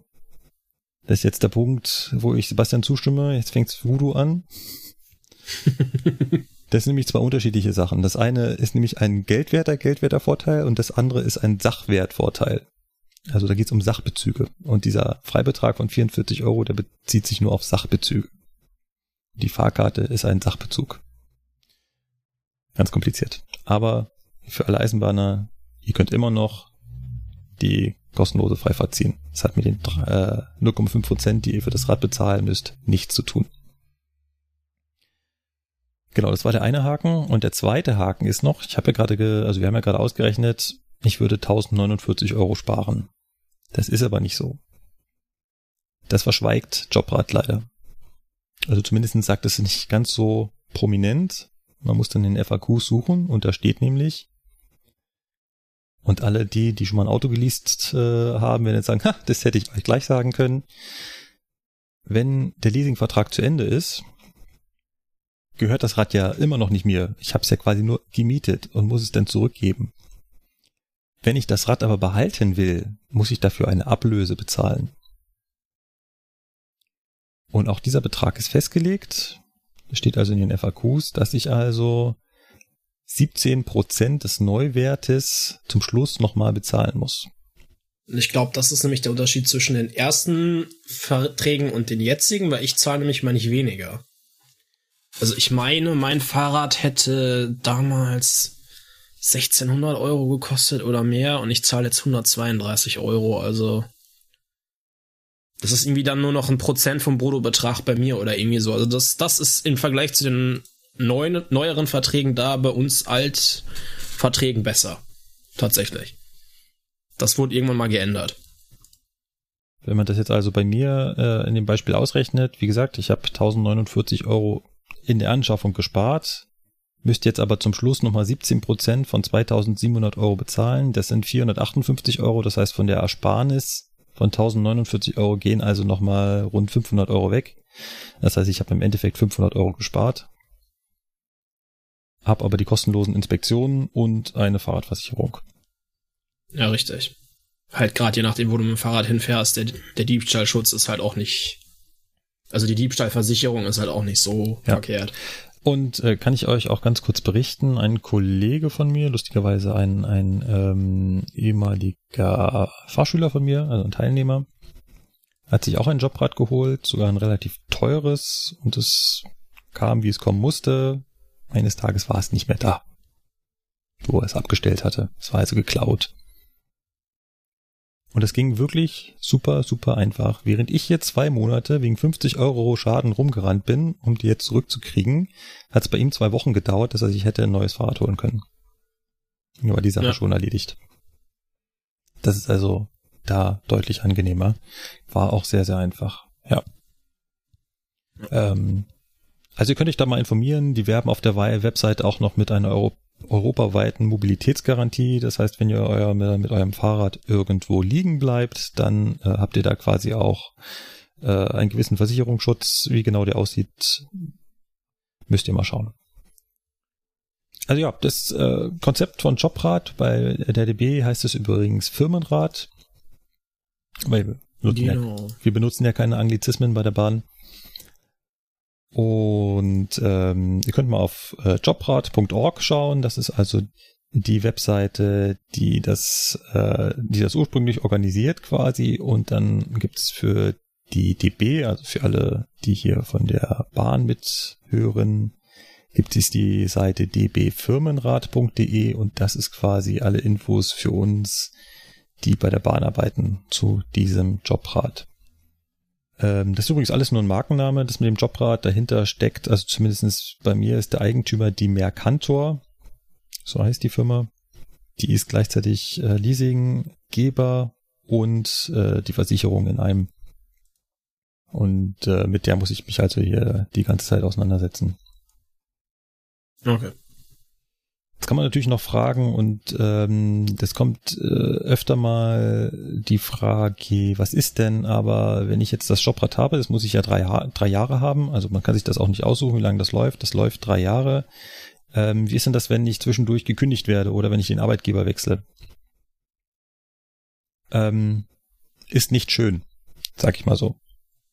Habe ich heute mal versucht nachzulesen. Ähm, im, Im Zweifelsfall muss man dann für entsprechende Mehrkosten, die durch die Beendigung des Vertrages für den Arbeitgeber entstehen, aufkommen. Das ist sehr Das kurios. klingt teuer. Ja, also am besten schafft man es, wenn der neue Arbeitgeber das Rad übernimmt. Dann wäre das ganz einfach. Oder wenn ein Mitarbeiter im selben Unternehmen den Leasingvertrag fortführt, das geht auch. Wenn man den Leasingvertrag allerdings vorher beendet, ist das immer blöd. Also das ist äh, da so ein kleiner Haken dran. Und ähm, noch ein ganz kleiner Haken. Fahrräder gehen erst ab 750 Euro. Das Okay. heißt, äh, wollt ihr nur äh, ein, was weiß ich, 400 Euro ganz normales äh, Fahrrad kaufen, dann funktioniert es darüber auch nicht. Es muss also mindestens 750 Euro kosten, weil wahrscheinlich sich darunter dieser ganze äh, Steuerfüllefanz gar nicht lohnen würde. Ja. Gehe ich mal davon aus, dass es äh, irgendwas damit zu tun hat. Dann ist das wahrscheinlich so gering, dass sich das irgendwie nicht rechnet oder so. Ja. Genau. Ja, ähm, wenn ihr Fragen habt, dann könnt ihr gerne auf uns zukommen. Wie gesagt, wir haben hier zwei, die das äh, machen, beziehungsweise so mit dem Sebastian sogar einen schon, der jetzt äh, ein neues anfängt. Das finde ich auch ganz spannend. Bin ich mal gespannt, wie das alles so funktioniert. Da werde ich ihn auch mal äh, ausfragen später. Ansonsten äh, schaut mal auf die Webseite und probiert das aus. Ich finde das eigentlich ähm, ganz cool, so wie das funktioniert. Äh, achso, ich wollte noch ganz kurz erklären, wie das eigentlich funktioniert. Das äh, ist nämlich super, super einfach. Wer sich jetzt fragt, na ja, cool, ich will das machen, wie mache ich denn das? Das ist echt easy. Ihr geht in den Fahrradladen eurer Wahl, sucht euch da ein Fahrrad aus, fragt den Fahrradladen, macht ihr bei Jobrad mit. Machen Oder ihr könnt das sonst auch vorher auf der Website von Jobrad einfach gucken, ist mein lokaler Fahrraddealer da Ansprechpartner? Ja, nein, vielleicht. Also machen ganz viele. Also alle, als ich mich hier umgeschaut habe, um das äh, Fahrrad zu kaufen, äh, habe ich immer gefragt und die haben alle bei Jobrad mitgemacht. Also das äh, ist für die ganz einfach. Äh, also, nee, das ist für uns ganz einfach. Äh, für die ist das scheinbar relativ äh, praktisch. Zumindest machen da scheinbar die meisten mit.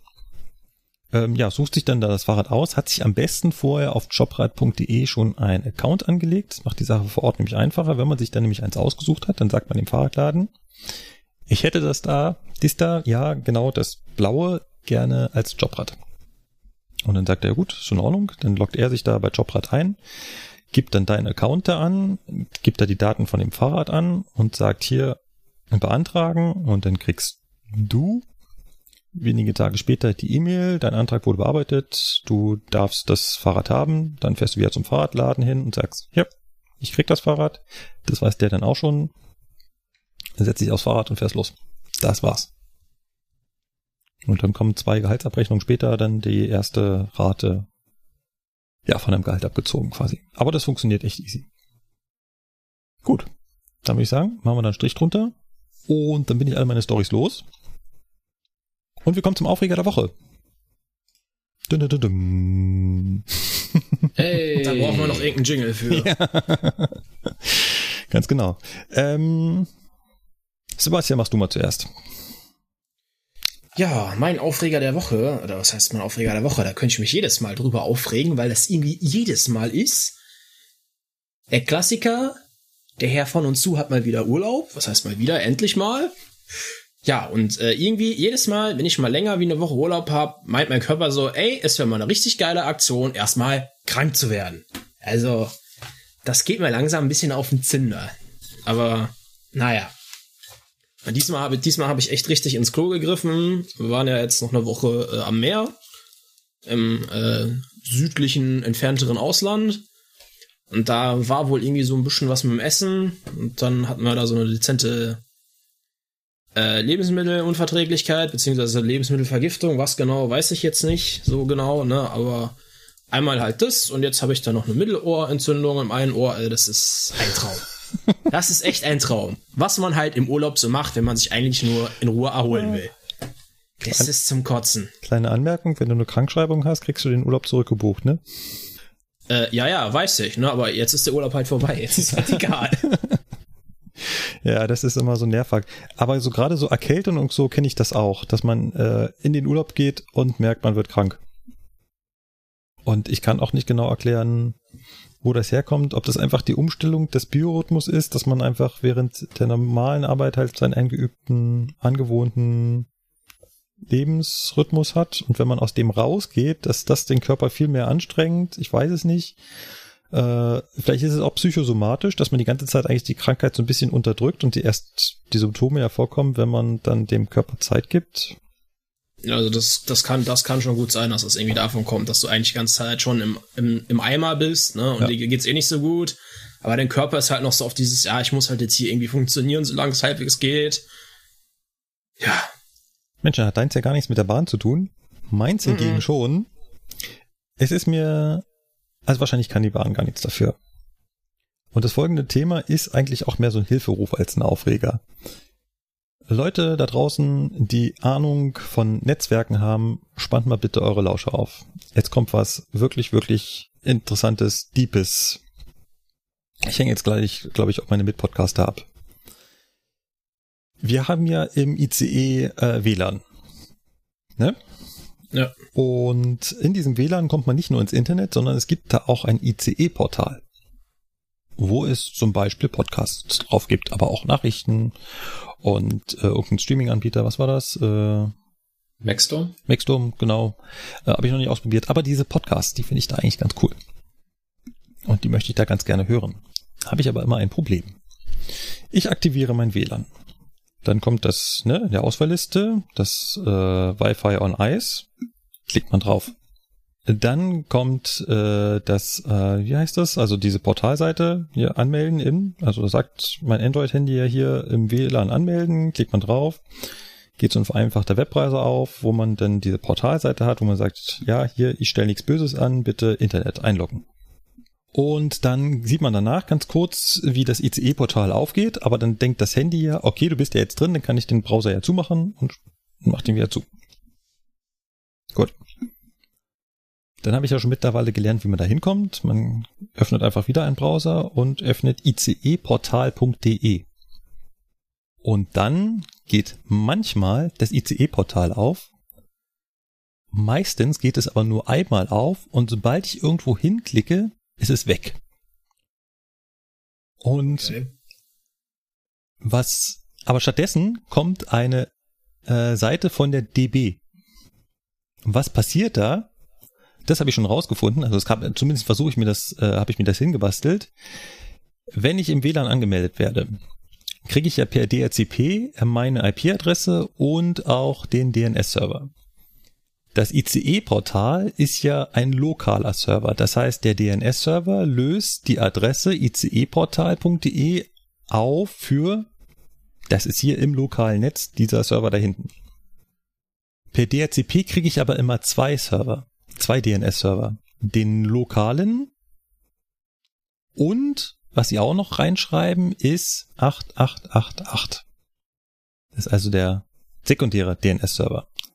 Wenn der die Adresse iceportal.de auflöst, dann ist das natürlich nicht im Zug, sondern draußen. Und der scheint das auf eine ganz normale DB-Webseite aufzulösen. Da werde ich also auf die gleiche Seite kommen, wie wenn ich es jetzt hier zu Hause am Computer aufmache. Wenn ich da iceportal.de auflöse, also eingebe, dann lande ich genau auf dieser Seite, die mir äh, tolle Unterhaltung im Zug anbietet. Ja, Erstmal alle nachgucken. ja, ja, interessant. Ja, toll. Man landet bei DB Vertrieb. www.bahn.de. genau. Danke für nix. Das will man natürlich im Zug nicht, weil im Zug will ich ja auf dem zugeigenen Server landen. Das Problem ist nur, und ich verstehe nicht warum, dass der DNS-Server beim ersten Mal es richtig auflöst, beim zweiten Mal aber nicht. Ich weiß nicht, ob das bei mir an meinem äh, Android-Handy liegt oder ob das äh, ein generelles Problem ist. Ich konnte das bisher noch nicht nachvollziehen. Um das zu umgehen, habe ich bisher rausgefunden, also was halt, was ich gemacht habe, ist, ich gebe mir eine statische IP-Adresse, wo ich selber Ja. den DNS-Server anlegen kann, also eingeben kann. Das mache ich dann auch. Lass da natürlich den 888 weg, gebe da nur den DNS-Server des ICEs ein und lande dann immer zuverlässig auf der ähm, auf dem ICE-Portal. Ne? Was? Hm. Und ich denke mir gerade mir wieder schon, Markus macht wieder irgendwelche schwarz, schwarze Magie-IT-Sachen. Ja. Ja, das äh, klingt dann auch so ein bisschen nach schwarze Magie IT-Sachen. Ähm, das geht auch, das geht sogar ein Weilchen gut. Irgendwann mag, merkt das, ähm, das äh, der, der, der Access Point scheinbar und schmeißt mich raus. Jetzt muss ich das dann wieder einmal auf DHCP umstellen, muss mich wieder in dem auf der Portalseite anmelden, sagen hier bin der, kann das dann wieder auf die statische IP ändern und kann dann wieder im ICE-Portal weiter Podcast hören. Ja, Vielleicht gibt's da draußen ja jemanden, der so richtig Ahnung von Netzwerk hat und weiß, warum das so ist und wie ich das verhindern kann. Also warum löst der die URL beim ersten Mal über den primären DNS-Server auf und beim zweiten Mal über den sekundären externen DNS-Server? Ich weiß es nicht. Ja, das war mein Aufreger. Der Aufreger, dass ich an das Portal nicht rankomme, obwohl es da ist. Und äh, der Hilferuf, vielleicht hat ja da jemand eine bessere Lösung, als sich eine statische IP zu geben. War ja schon glücklich, dass ich rausgefunden habe, dass das wahrscheinlich daran liegt. An der falschen Namensauflösung. Dann haben wir den Aufreger durch. Da kommt das Hauptthema. Ich glaube, wir müssen noch so ein drittes Mal LZB machen. Wir haben so ein, zwei Sachen liegen gelassen. Es war uns ja schon klar, oder? Wir haben doch schon am letzten Mal gesagt, irgendwas werden wir vergessen haben. Genau, ich habe mir die Folge ja dann äh, noch angehört, weil ich ja wissen wollte, was habt ihr eigentlich noch so erzählt, nachdem ich da äh, nicht mehr meinen meinen Senf dazugeben konnte. So ein paar Dinge dachte ich mir auch so, hm, okay. Also Dunkelschaltung zum Beispiel haben wir ja Ganz außen vor gelassen. Komplett außen vor gelassen, richtig? Da gab's ja dann auch, glaube ich, schon Feedback zu im, äh, im Blog. Ja. Habe ich sogar drauf, glaube ich, selber ge ja, da habe ich, glaube ich, sogar selber drauf geantwortet, weil ich die E-Mail mal direkt gesehen habe. So, oh, Alarm, da kam Feedback. Ja, und was haben wir noch vergessen? Was war's? Äh, ja, das das einfachste, das naheliegendste. Ja. Wie sieht das jetzt eigentlich aus, weil wir mit dem ganzen Bums auch Pferd-Clowns? Genau, das äh, hat auch sofort ein User nachgefragt, äh, sag mal, wie, wie, wie macht ihr das denn jetzt so rein praktisch? Also wir wissen jetzt, wie die Anzeigen da aussehen, das ist ja schön und gut, aber wie fahrt ihr denn jetzt nun eigentlich damit? Genau. Ja. Auf äh, die zwei Sachen wollen wir mal ganz kurz eingehen. Dann müssen wir uns vor allem bei Johannes äh, bedanken und beim Lukas. Also nicht bei unserem Lukas, sondern bei unserem Hörer Lukas. Was? Habe ich da was gehört? die ähm, die Frage gestellt haben. Einmal nach der Frage, wie fahrt ihr jetzt? Und dann, äh, wie das mit den dunklen Signalen aussieht. Und dann haben wir auch noch den Björn, der nämlich auch noch eine Frage gestellt hat. Aber das machen wir dann zum Schluss. Fangen wir doch erstmal an mit der Dunkelschaltung. Ich finde, das ist äh, ganz spannend. Was hat's denn damit auf sich mit der Dunkelschaltung? Also, du musst dir, das- man muss sich das jetzt so vorstellen. Wir haben ja mal irgendwann erklärt, es gibt den Signalblock an der Strecke zwischen den zwei Lichthauptsignalen. Und es gibt die LZB-Blöcke. Die sind ja nicht immer unbedingt deckungsgleich. Wir erinnern uns, zum Beispiel CLK mit Teilblock. Und diese Teilblöcke, die sind viel dichter gesetzt, wie zum Beispiel die Signalabstände. Genau, da hatten wir diese utopischen Millionenzahlen, die auf den Schnellfahrstrecken eingespart wurden, weil man halt nicht mehr an jedem Block ein Signal gestellt hat, sondern auch damals Richtig, schon die LCP 72 konnte das auch schon, Teilblöcke, man hat halt einfach, Man hat da so ein Blechtäfelchen draufgeschraubt, eine Nummer reingeschrieben, bitteschön, reicht. genau, und hat damit So Millionen ganz gespart. vereinfacht gesagt. Richtig. Genau. Weil so eine Blechtafel kostet ein bisschen weniger wie drei Millionen Kilometer Kabel. Ja. Wenn, wenn jetzt ich als Beispiel am Frankfurter Flughafen zwei Minuten bevor ich da mit meinem Zug angefahren komme, ein Zug losfährt, Richtung Köln, dann ist der ja erstmal in dem Signalblock unterwegs und auch gleichzeitig im LZB-Block. Die sind beide zeitgleich belegt. Dann fährt der Zug weit, schön da se- seinen Streckenabschnitt lang, macht dann einen LZB-Block frei. Heißt, dann kann ja die LZB mir ja die Strecke schon freigeben, weil für die LZB ist ja der Blockabschnitt frei. Und in dem Moment sagt dann auch die LZB-Zentrale, beziehungsweise das Stellwerk sagt der LZB, ja, alles klar, der Teilblock ist frei, du kannst hier dem Zug zur, der Fahrt zustimmen. Also du kannst dem LZB Fahrt anzeigen. Dann zeigt mir mein, äh, meine Führerraumanzeige auch an, alles klar, lieber Lokführer, du darfst jetzt die nächsten zweieinhalb Kilometer hast du Fahrt. Bis dahin darfst du schon mal fahren, ne? da ist dann der nächste LZB halt, mach was draus, so ungefähr. Dadurch, dass jetzt aber der andere Zug noch nicht hinter dem nächsten Lichthauptsignal ist, würde das jetzt trotzdem weiter Halt zeigen, also HP0, weil für das Hauptsignal, also für das Lichtsignal, ist ja, die, ist ja der Abschnitt immer noch belegt. Das kennt diese ganzen Teilblöcke dazwischen nicht. Und damit ich jetzt nicht mit der Zustimmung der LZB an einem roten Signal vorbeifahre, sagt man dann, ja, bevor der Lokführer jetzt hier erlaubt an einem roten Signal vorbeifährt und sich dann vielleicht dran gewöhnt, ja, ach, hier, hier fahre ich ja immer bei Rot am Signal vorbei, ohne dass irgendwas anderes an ist, schaltet man die halt dunkel. Damit halt nicht bei rotem Signal der Lokführer am Signal vorbeifährt.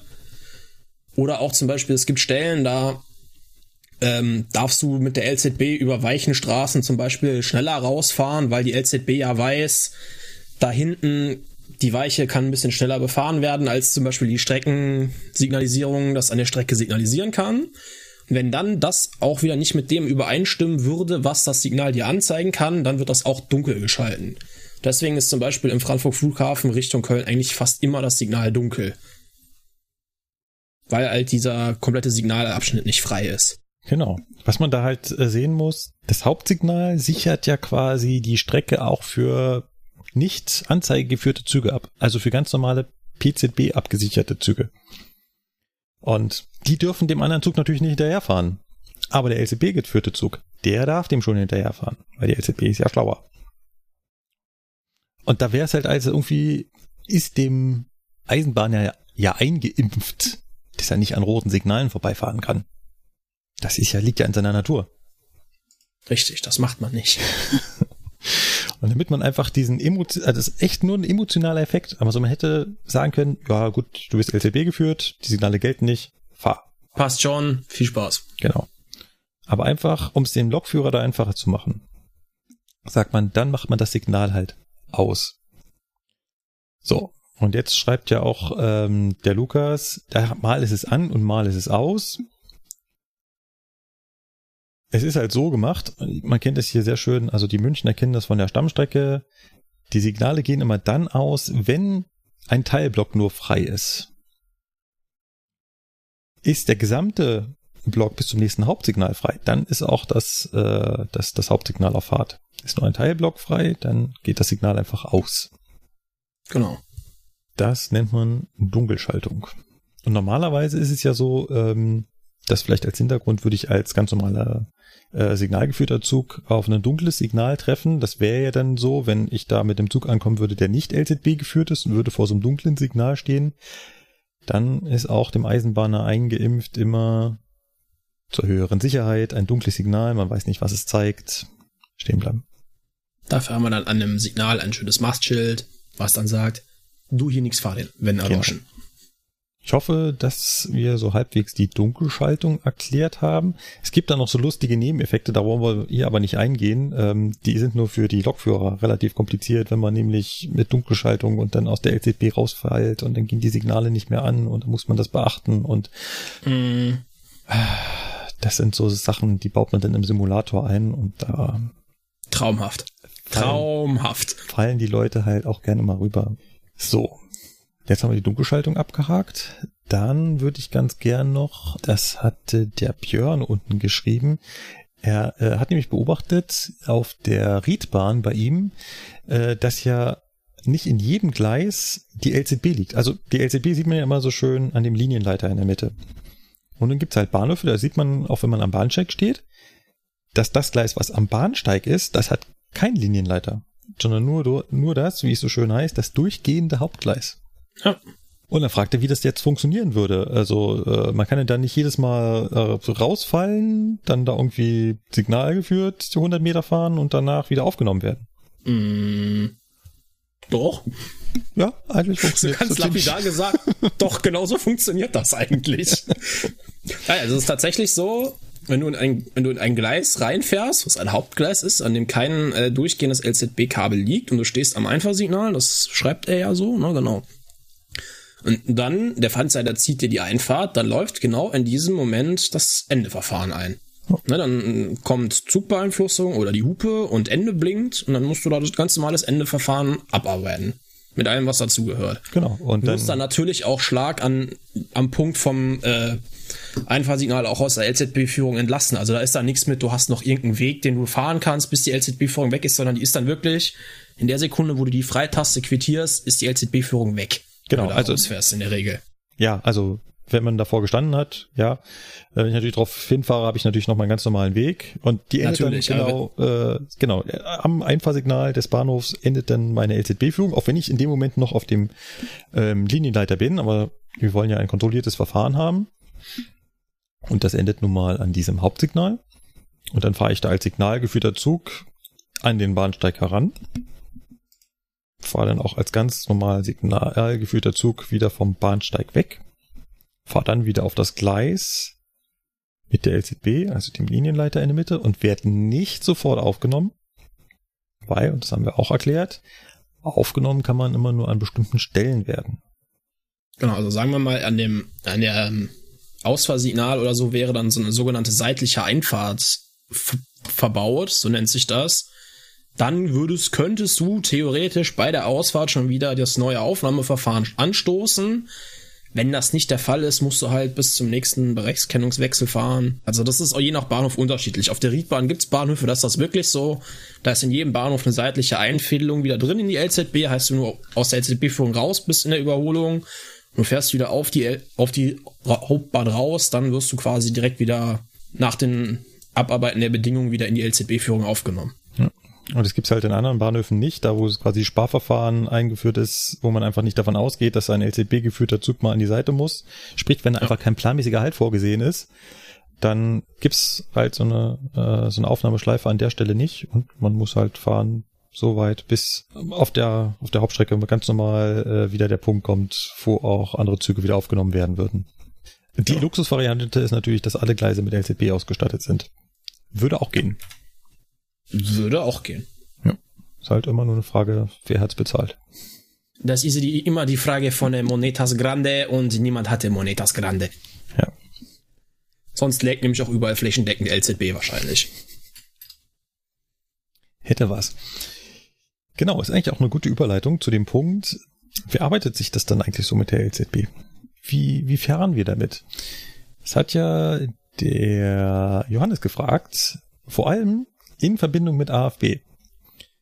Ganz kurz nochmal, was ist die AFB, die automatische Fahr- und Bremssteuerung? Man könnte es als Tempomat übersetzen. Das heißt. Abstands, Abstandstempomat wäre im Auto, glaube ich, so das erste. Genau, der, äh, da kann ich eine Geschwindigkeit einstellen, also habe ich einen extra Hebel, das ist meistens ganz links. Ähm, da kann ich die Geschwindigkeit einstellen, die das Fahrzeug fahren soll. Und dann fährt das Fahrzeug das auch. Und wenn es bergab geht, dann bremst das Fahrzeug automatisch für mich. Und wenn es bergauf geht, dann ähm, gibt es auch automatisch Gas. Ich kann da die Geschwindigkeit auch erhöhen, dann fährt es halt schneller. Und wenn ich die Geschwindigkeit an diesem Hebel reduziere, dann bremst das Fahrzeug auch äh, auf die Geschwindigkeit herab. Das ist schon bei normalen Zügen, also bei signalgeführten Zügen, jetzt ohne äh, LZB immer so ein gernes so ein, so ein Diskussionsthema. Darf man die AFB zum Bremsen nutzen oder nicht? Die Diskussion ist endlos. Manche sagen so, andere sagen so. Aber mit der LZB wird das Ganze ja noch spannender. Denn jetzt ähm, habe ich ja diese lustige Zusammenarbeit, dass die LZB der AFB sagt, wie schnell sie fahren soll. Also die Geschwindigkeit, die die LZB als Sollgeschwindigkeit empfängt, übergibt sie der AFB. Hier, fahre diese Geschwindigkeit. Das heißt, ich als Lokführer, die mach, guck da nur zu. Die machen das beide untereinander aus. Und ähm, jetzt ist halt so die Frage, ja, jetzt kann ich den ja auch alles machen lassen, ne? Also jeder Geschwindigkeitswechsel, der auf der LZB kommt, wird an die AFB übergeben und die AFB fährt diese Geschwindigkeit da irgendwann.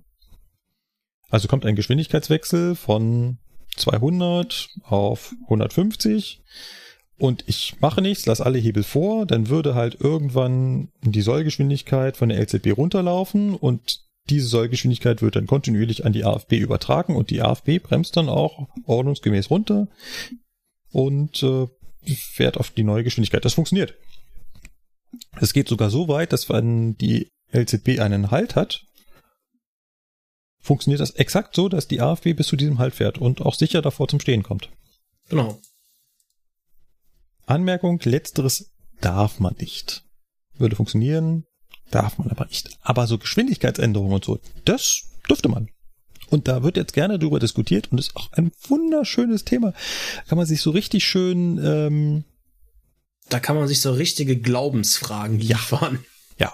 Also die einen sagen, das geht gar nicht. Wir sind Lokführer und keine Kutscher. Hier wird selbst gebremst. Und wenn du das bei den Leuten in irgendeiner Fahrprüfung oder sowas machst, dann hast du sofort erstmal was ist das Gegenteil vom Stein im Brett? Schuhe an den Kopf? Ja. genau. Andere sagen wieder, ja, hallo, dafür ist es doch da. Es funktioniert, es ist höchst effizient, es ist genau an der vorgegebenen Solllinie. Besser kannst du gar nicht selber fahren. Warum denn bitte schön nicht? Hm. Ich glaube, wir sollten die Diskussion hier nicht führen. Ich kann sagen, wie ich es selber mache. Ich persönlich bremse selber in der Regel. Einfach nur, weil ich es kann. Und wahrscheinlich auch nur so ein bisschen, um mir selbst zu beweisen, weil, dass ich es kann. Ich kann natürlich ein bisschen effizienter damit fahren, weil es ist ja auch ne, eine unserer wichtigsten Pflichten, möglichst energiesparend zu fahren. Und ähm, natürlich ist man der LZB und auch der AFB dann immer so ein bisschen voraus. Das heißt, wenn ich weiß, in zwei Kilometern wird die Bremskurve von der LZB anfangen. Äh, dann nehme ich natürlich schon erstmal die Leistung raus. Tu vielleicht vorher auch schon eine niedrige E-Bremsstufe rein, damit ich möglichst viel Energie zurückspeise und warte nicht darauf, dass irgendwann die Bremskurve kommt. Und wenn ich dann eh schon angefangen habe, selber zu bremsen, ja, dann bremse ich natürlich auch bis zum Schluss. Ja, richtig. Aber es spricht auch nichts dagegen, gerade so kleine Geschwindigkeitsänderungen einfach die beiden machen zu lassen. Das muss halt im Endeffekt jeder wissen, wie er es macht oder genau. nicht macht. Genau. Da kann man dann noch Argumente bringen mit, ja, aber steigert dir die Aufmerksamkeit, wenn man es selber machen muss. Ist richtig. Aber es gibt sein Für und Wider.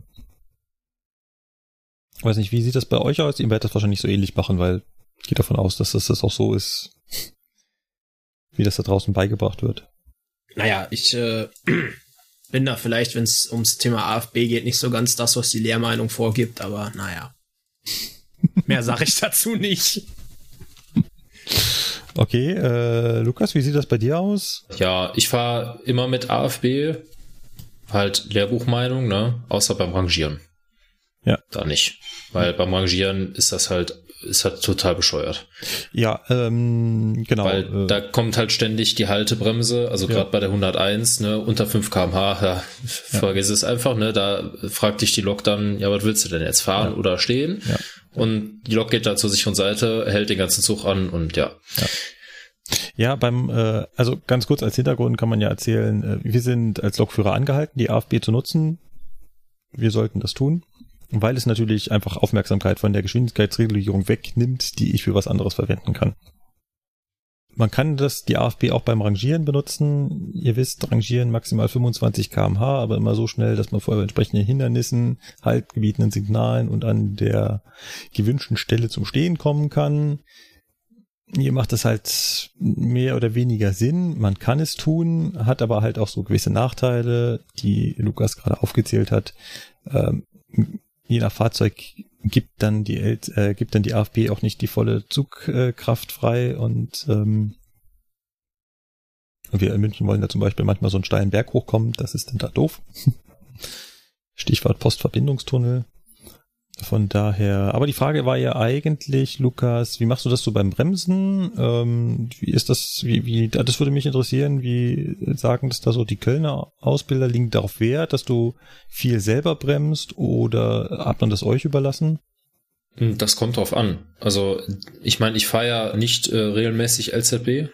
Also eigentlich gar nicht. Ja, aber du bist Und, ja in der äh, Ausbildung sehr viel gefahren. Genau, in der Ausbildung war es so, dass sie gesagt haben, also ähm, wir sollen das schon selber machen, Mhm. was aber weniger damit zu tun hat, dass sie uns beibringen wollten oder dass sie uns damit vermitteln wollten, wir machen das immer selber, sondern sie wollten uns mehr beibringen, Leute, ihr müsst ein bisschen üben, wie ihr halt. Ja, am besten ja, bremst, ne? ja. damit ihr wisst, nicht immer äh, tief einbremsen und dann so lange warten, bis ihr die Geschwindigkeit habt und dann erst auslösen, weil dann hast du Ja. 20 km/h weniger, bis der Zug mal gelöst ist, sondern die wollten halt, dass wir das selber machen, um zu üben. Sie haben uns aber dann hinterher gesagt, ähm, dass äh, gerade wenn wir jetzt auf der LZB fahren, dass kleine Geschwindigkeitskorrekturen darf die LZB ja vornehmen. Die LZB darf dich ja nur nicht bis zum Stillstand Ja. über die AFB abbremsen. Ja. Das ist ja nicht erlaubt, weil du sollst es ja selber machen. Ja. Aber sie haben uns natürlich auch gesagt, ihr fahrt bitte mit AFB, so wie es im Lehrbuch steht, und bremst dann aber bitte selber.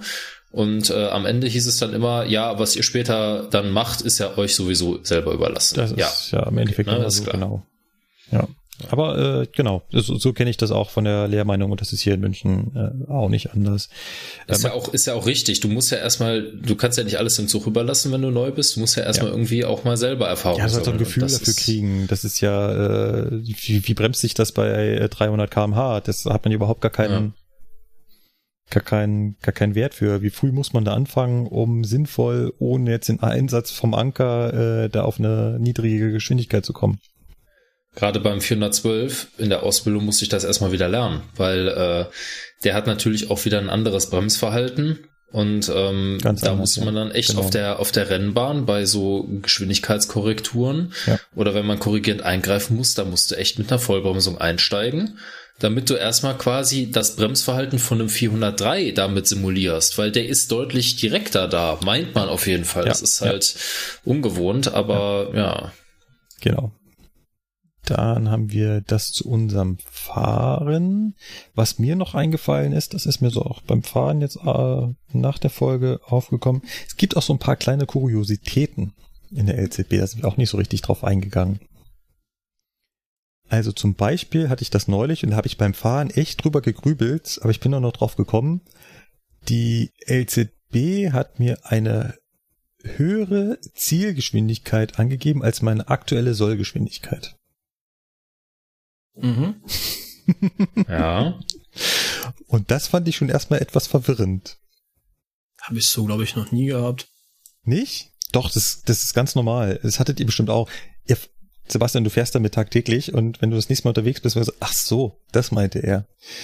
Ja, Vielleicht habe ich, stehe ich auch gerade einfach voll auf der Leitung. Ja. Das kann auch sein. also Zielgeschwindigkeit, das ist also das, was ich in der Zielentfernung irgendwann mal haben soll. Ja, Und normalerweise ist es ja so, wenn man auf eine Geschwindigkeitsbegrenzung zufährt, dann geht die Sollgeschwindigkeit, also das, was ich gerade in diesem Moment fahren soll, langsam runter und landet dann irgendwann bei meiner Zielgeschwindigkeit, wenn nämlich dann, wenn die Zielentfernung abgelaufen ist. Naja, klar, soweit. Soweit. So, und jetzt hatte ich aber eine Zielgeschwindigkeit, die größer war als meine aktuelle Sollgeschwindigkeit. Und das hat für mich überhaupt gar keinen Sinn gemacht. Was hat's nur bei Zielentfernung stehen? ähm, ja, auch eine, also etwas, wo ich drauf zufahre. Okay. Also, Also zwei Kilometer runterlaufen. Also, also jetzt nicht 13.000 Meter. Nein. Okay. Nein, genau. Und das ist auch schon der richtige Hinweis. Was war? Ich hatte einfach, ich war in einer Geschwindigkeitsbegrenzung und danach kam noch eine Geschwindigkeitsbegrenzung. Hm. Und auf die bin ich einfach zugefahren. Das heißt, ich sollte gerade langsamer fahren, aber danach kam eine höhere Geschwindigkeitsbegrenzung. Ja, okay, klar. du hast ja so gesehen immer eine Geschwindigkeitsbegrenzung. Ne? Also auch 300 ist eine Geschwindigkeitsbegrenzung. Ja, natürlich, Ne? Genau. Deswegen, Also, ich durfte an der Stelle gerade 130 fahren. In zwei Kilometern kam aber eine Geschwindigkeitsbegrenzung auf 200 und auf die hat er mich runtergezählt. Das war meine Zielgeschwindigkeit, aber meine aktuelle Geschwindigkeit war halt noch darunter. Das ist ganz normal, aber wenn dann da, jetzt hatten wir halt Wenn, gerade, wenn man das jetzt so hört, dann denkst du, hä, was? ja, ja im Genau. ersten Moment äh, raff ich, habe ich das auch nicht gerafft, aber dann irgendwann. ja, das, das war halt genau dieser Moment. Jetzt hatte ich gerade, jetzt hatten wir gerade die LZB-Folge aufgenommen und ich saß da im Zug und fuhr so, was will die LZB mir denn jetzt sagen? Ja. wir kamen es dann irgendwann. Genau. ähm, was auch immer sehr gut ist und sehr toll funktioniert, ist, wenn man in die LZB aufgenommen wird und sofort eine LZB-Zwangsbremsung erfährt. Ja, das hatte ich auch Was? schon, das ist schön. Ich wollte gerade sagen, Basti, kennst du das? Ja. Riedbahn, fährst an einem VR0 vorbei, drückst wachsam bei erlaubten 160. Moment, langsam. Fährst an einem Was Halt denn? erwarten vorbei, also am Vorsignal, was dir signalisiert, dass in einem Kilometer Halt ist. Dann PZB habt ihr, haben wir ja schon irgendwann mal erklärt. Dann drückst du da eine Wachsamtaste, dann hast du ja eine Bre ablaufende Bremskurve auf 85 km/h, ne, innerhalb von 23 Sekunden. Soweit, so gut. Ich also äh, bremstechnisch äh, mal zur Tat geschritten, weil aus 160 wird das dann schon mal ein bisschen sportlich. Weil das VR0 kam auch so ein bisschen überraschend um die Kurve geflogen. Ja, und dann war so 150 Meter hinter dem Vorsignal die LZB so der Meinung, moin, ich misch jetzt auch mal mit hier und du bist mir hier entschieden zu schnell, ich mache jetzt hier erstmal eine Zwangsbetriebsbremsung und dann schauen wir mal weiter, was hier los ist, weil die LZB, ich glaube, noch eine V soll von, jetzt lass mich nicht lügen, ich glaube, die war da schon bei 90 oder so war. Ja. Wo du, LZ, wo du äh, mit PZB-Bremskurve noch 140, 130 drauf haben so wirst in der Regel. Hier haben sich also zwei äh, Zugbeeinflussungssysteme gegenseitig behagt. Ja. Du warst erst PZB überwacht und wurdest, während du eine PZB-Beeinflussung hattest, die du ja auch ausgeführt hast, in die LZB aufgenommen. Wird natürlich, werden natürlich sofort die LZB-Führungsgrößen aktiv und wenn die geringer sind als das, was dir die PZB in dem Moment vorgegeben hat, dann sagt die LZB natürlich sofort, Dann langsam! sagt die LZB erstmal, Moment mal, Freundchen.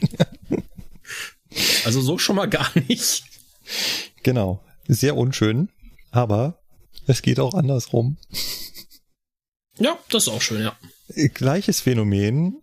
Man wird aus der LZB entlassen, während man zum Beispiel eine Geschwindigkeitsbegrenzung drauf zufährt, zum Beispiel auf eine 90. Dann hat die LZB ja eine langsam sanft ablaufende Kurve, die halt genau vor diesen 90 endet.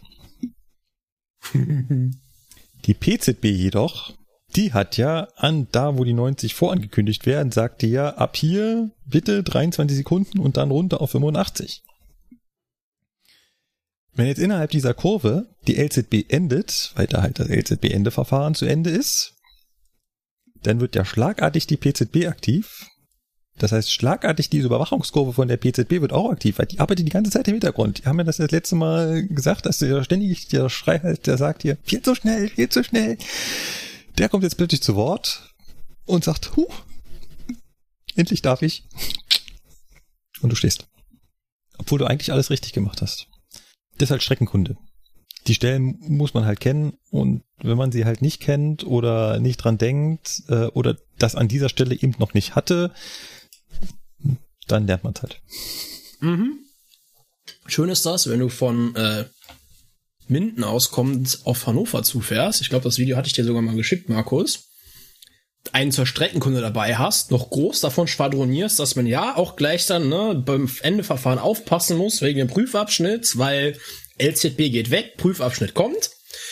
Ja, und dann da volle Bude in diesen dämlichen Prüfabschnitt reinholst und sich denkt so, ja, wie war das vor einer Minute noch? Also ich denke mir so, hm, schön. Ich weiß also, wer den Kaffee beim Frühstück ausgibt. Ja, das war herrlich. Äh, also ihr seht da draußen äh, Zwangsbremsungen passieren. Äh, das ist auch nicht kein Weltuntergang. Ärgert einen natürlich trotzdem, aber Das, är- ja, das ärgert einen tierisch, ja vor allem, wenn das auch noch so mit Ansage ist und man es eigentlich hat besser gewusst. Ähm, Ich sag mal so, äh, Zwangsbremsungen, die einen so kalt erwischen oder hey, komm da, jetzt ich gar nicht dran gedacht. Egal. Äh, die kriege ich irgendwie besser weggesteckt als Sachen, wo ich ey, äh, komm ey. Ja. Äh, Kostet jetzt auch alles nicht so mega Zeit, weil weil jetzt schon da draußen schon wieder Leute äh, Verspätungen aufschreiben und sagen, sind ja doch die Lokführer schuld. Nee, das ist in maximal zwei Minuten gemacht. richtig. Mehr sollte das nicht kosten. Und äh, die zwei Minuten sollte die Eisenbahn aushalten. Ja. Habt ihr noch was Spannendes bei der LZB, was ihr schon mal beobachtet habt? Irgendwie. Was man in Siegburg teilweise hat, wenn das Ausfahrsignal Richtung Köln mal äh, fahrzeigend ist, also nicht dunkel geschaltet wird, mh, das ZS3, also der Geschwindigkeitsanzeiger, signalisiert hier 100 mit einer 10, die LZB gibt dir aber nur 90 frei und ich habe bis heute nicht raus, warum. Also da ist tatsächlich die LZB erlaubt die Geschwindigkeit niedriger als das, was du signalgeführt fahren dürftest. Obwohl du, also du bist auch weiter, da ist kein Endeverfahren, sondern. Nee, nee. Du fährst dann wieder auf die Ausbaustrecke Richtung Köln weiter, ne? Und das ist ja ab Siegburg ist noch eine Ausbaustrecke, da verfährst du 200. Und du fährst mit 90 über die Weiche, letzte Achse ist über die letzte krumm befahrene Weiche, zack, kannst du wieder mit 200 weiterkacheln. Ja, und würdest du an derselben Stelle Signal geführt wär, äh, fahren, dürftest du. Würde ich mit den 100 über die Weichen raus, genau. Spannend. Also falls einer von unseren Zuhörern zufällig weiß, warum das da so ist, immer her damit. Andersrum kennt man das ja schon, aber was heißt andersrum? Also, dass die Entlassungsgeschwindigkeit niedriger ist, das haben wir auch in der letzten Folge gesagt. Das Ja. ist standardmäßig und so gewollt. Es könnte sogar sein, dass die LZB dich äh, zu schnell entlässt. Da musst du dann als Lokführer das wissen, dass du dich langsamer entlassen musst quasi. Ich weiß, da gibt es eine Stelle hier bei der S-Bahn, da ist das so. Das sind nur wenige Meter, aber wir sind ja bei der Eisenbahn genau und du wirst von, ach, ich weiß es nicht mehr genau, wirst von der LCB, glaube ich, mit äh, 100 entlassen, dürftest aber an der Stelle eigentlich deine Zuglänge lang noch nur 90 fahren. Hm. Das äh, musst du dann entsprechend wissen. Gut, dann lasst uns da einen Haken dran machen an die LZB. Ich hoffe, wir haben jetzt doch endgültig alles erschlagen. Wenn nicht, belehrt uns eines Besseren und wir biegen in die Presseecke ab. Wollen wir mit dem Comeback anfangen? Mit dem eventuell möglichen Comeback. Ja, es, es ist Äh, ja noch nur eine ja Prüfung, richtig. Noch ist da ja nix, äh, das ist ja noch nichts Festes und nichts Halbes, ne? Also, um schon mal vorzugreifen, Hartmut Medon überlegt, wieder zurück zur DB zu kommen. Nein, Quatsch, zum Glück nicht. Ja. Nein, also worum geht es? Ähm, das ist ein Artikel aus der äh, Wirtschaftswoche. Und äh, der Artikelname lautet äh, Deutsche Bahn prüft Comeback der Nachtzüge. Wir erinnern uns, also selbiges Unternehmen, was vor ein paar Jahren erst Nachtzüge und auch Autoreisezüge eingestampft hat. Und zwar prüft die Bahn jetzt, ob sie ihre Nachtzüge wieder einführen soll. Ne? Es gibt diesmal Überlegungen, das nicht alleine zu betreiben, sondern das zusammen mit den äh, ausländischen Partnern zu machen. Also hauptsächlich wäre jetzt hier dann anzuführen die ÖBB, die betreiben ja nach wie vor Nachtzüge. Und ich meine, vor, wann waren das? Vor drei, vier Monaten kamen auch die ersten Artikel, dass die SBB auch wieder überlegt, ins Nachtzuggeschäft einzusteigen. Das steht hier auch in dem Wirtschaftswirt. Genau, das wird auch noch mal, wird auch noch mal äh, angeführt, dass die SBB da wohl auch wieder Überlegungen anstrebt. Ja, und das, ich meine, jetzt so mein, meiner persönlichen Meinung nach, ich fänd das gar nicht mal verkehrt, weil ich äh, fahre eigentlich sehr gerne mit dem Nachtzug. Ich fahr, Also jetzt als Fahrgast traurig. oder? ich bin als Lokführer nie Nachtzüge gefahren. Die gab's Ah. beim Fernverkehr nicht mehr, Ja. wie ich da angefangen habe. Da waren die schon alle weg. Okay. Äh, ja. Beziehungsweise für den, den wir noch fahren, habe ich die Ausbildung für die Lok nicht. Ja, seit 2016 haben wir das eingestellt. Genau. Angeblich hätten wir 30 Millionen Minus zum Schluss damit gemacht. Und jetzt wo ein anderes Unternehmen da viel reingepumpt hat, mit viel Engagement, wahrscheinlich auch viel Geld, gibt es jetzt angeblich eine Nachfrage. Und das finde ich eigentlich das Lustige an diesem Artikel, der ist übrigens vom 13.09., also sogar relativ aktuell. Angeblich wäre der Zeitgeist, ne? der Zeitgeist spreche für eine Renaissance der Nachtzüge. Ja gut, da muss man jetzt natürlich dazu sagen, so in dem Letz-, im letzten Jahr oder im letzten halben Jahr hier mit dem ganzen Fridays for Future Sachen und mit Greta Thunberg und dem Ganzen ist das natürlich so ein bisschen wieder in den Fokus gerückt, so, ja, Fliegen ist ja dann doch irgendwie klimaschädlich und die haben uns das jetzt nochmal vorgehalten. Was gibt's denn so an Alternativen? Und ich habe irgendwo jetzt auch vom äh, ORF ein Interview gesehen gehabt mit dem äh, ÖBB-Chef, der sagt das halt auch. Also sie können es auch anhand ihrer Zahlen nachweisen, dass es so einen leichten Anstieg gegeben hat. Jetzt nicht exponentiell, dass es explodiert ist, aber Nachfrage, eine erhöhte Nachfrage ist schon nachweisbar. Ja, ich weiß nicht, ob das hier der Punkt ist. Ja, da, da magst du, äh, da magst du recht haben, dass das der Zeitgeist ist, der hier gemeint ist. Ich habe nur so das Gefühl, man kriegt jetzt quasi vor Augen geführt, ach was, man kann damit doch Geld verdienen, na dann probieren wir das auch noch mal, oder? Ja, das, das will ich auch gar nicht in Abrede stellen. Ne? Also zumindest so gefühlt. Hm. Ja, doch, doch. Ja, da, da, wie ich das, das erste, wie ich mir gele das gelesen habe, dachte ich mir auch so, komisch, die ÖBB macht das auch die let letzten drei Jahre schon scheinbar ja Gewinn bringt. Die kaufen neue Züge, die bauen das Streckennetz stetig aus, wo ich mir denke, also Geld ist da ja mit zu holen. Also woran hat's gelegen? Ja, ne? man kennt die Zahlen jetzt von der ÖBB nicht, äh, ob das jetzt wirklich kostendeckend ist. Ich weiß es nicht, aber es weiß ich nicht, aber es scheint sich für sie ja irgendwo ja. schon zu lohnen, sonst würden sie es ja nicht betreiben, ne? ja. ne? weil auch die müssen ja wirtschaftlich arbeiten und können das Geld nicht zum Fenster rauspulvern. Ja. Pulvern. Also zumindestens was ich immer von den Autozügen hier sehe, ist es nicht so, dass die jetzt irgendwie äh, voller sind als vorher. Da sind auch drei Wagen hinten dran für die Autozüge und da stehen vier Autos drauf. Nee, das stimmt. Der Sektor ist jetzt nicht weiter ausgebucht ist mit den Autozügen. Von daher, also ich weiß nicht, ob das wirklich so, äh, wir kennen halt die Zahlen nicht. Äh, wir kennen halt nur das Feedback so ein bisschen und ganz viele, äh, auch bei YouTube und so, schreiben ja, wie toll das mit den Nightjets ist von der ÖBB und regen sich auf, dass die, die B das abgeschafft hat.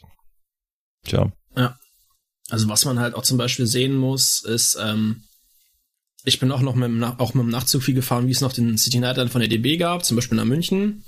Was halt einfach schon mal bei der ÖBB anders ist, du kriegst halt auch im Liegewagen morgens zumindest einen Kaffee und zwei Brötchen. Weil du kriegst da irgendwie ein kleines Frühstück. Das musstest du bei der DB, wenn es überhaupt möglich war, wieder dazu buchen. Und es war dann auch nicht gerade günstig. Also diese Liegesitze, also die, da wurde eigentlich nur diese. Nee, nee, nee, nee, das haben die, das hat die ÖBB gar nicht, diese Ach, das. Haben die gar nicht.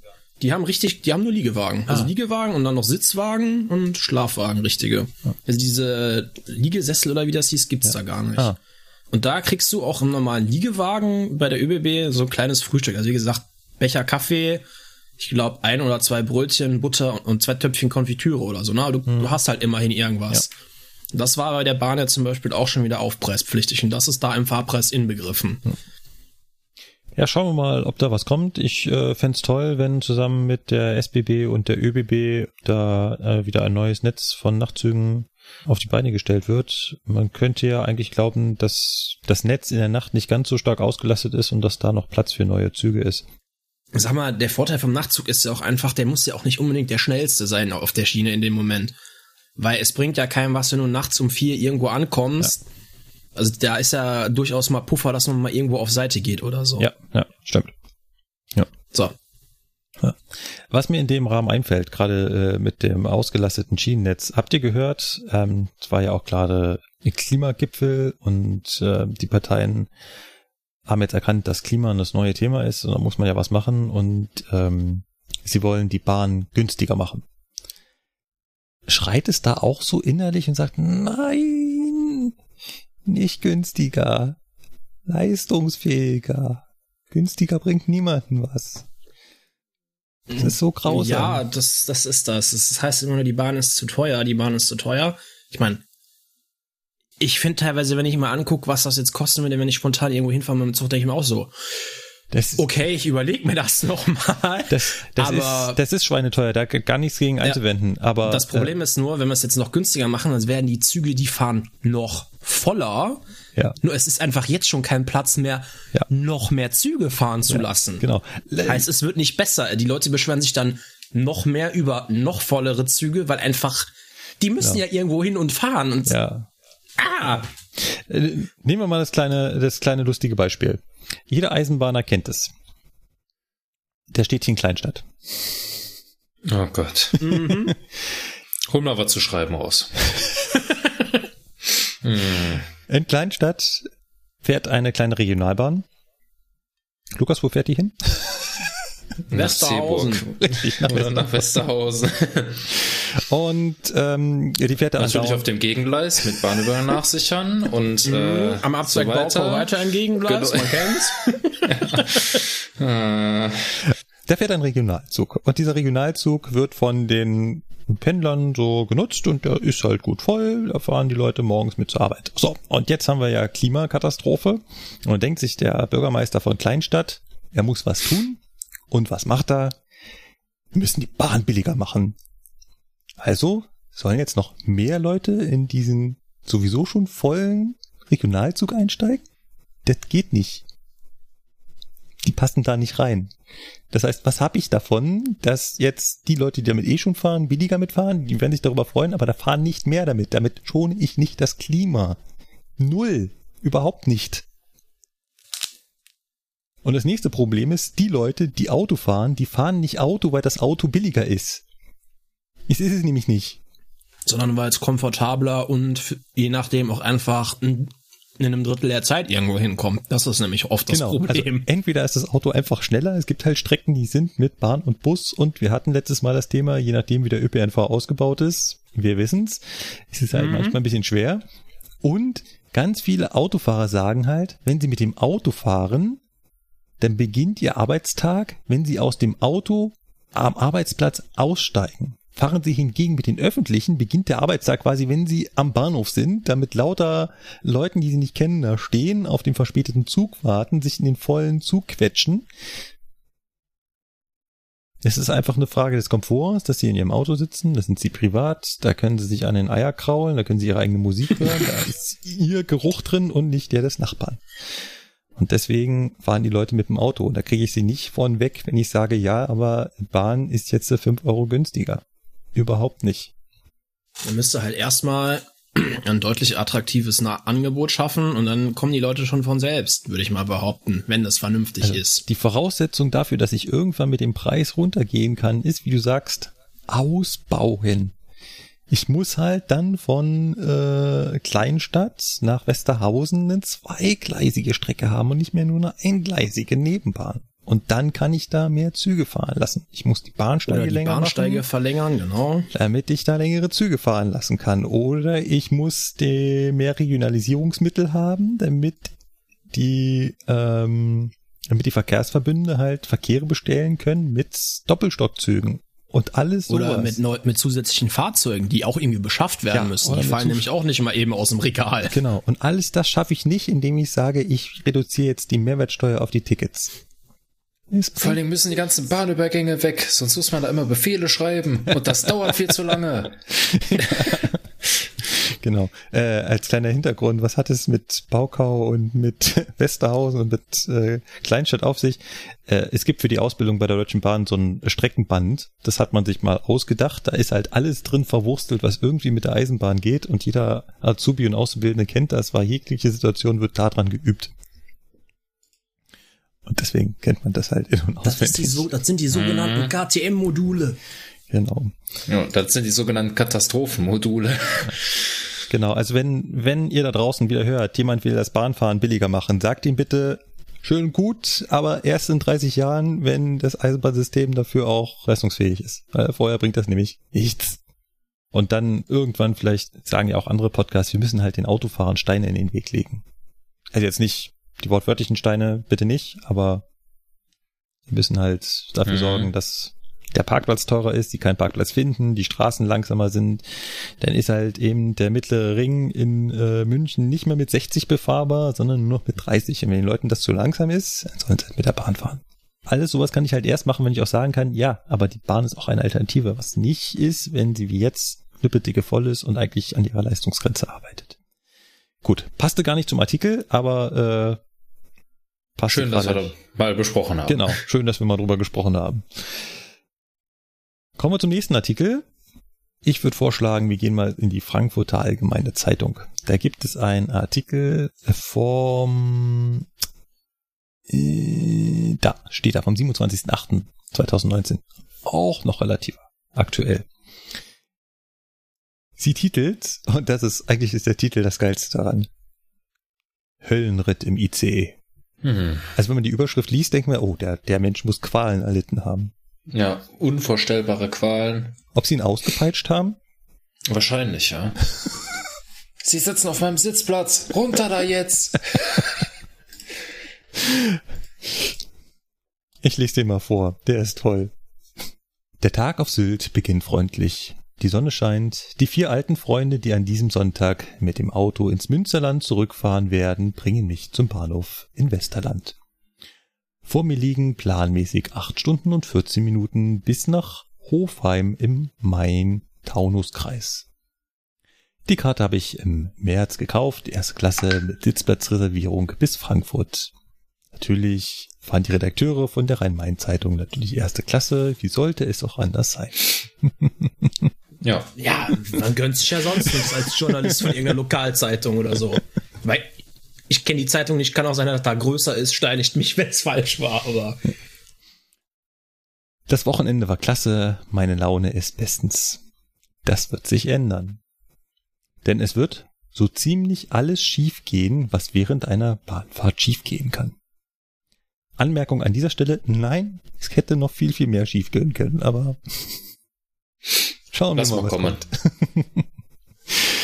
Auch deshalb nutze ich Züge für weite Strecke längst nicht mehr so oft wie früher, obwohl ich Bahnfahren ökologisch richtig finde.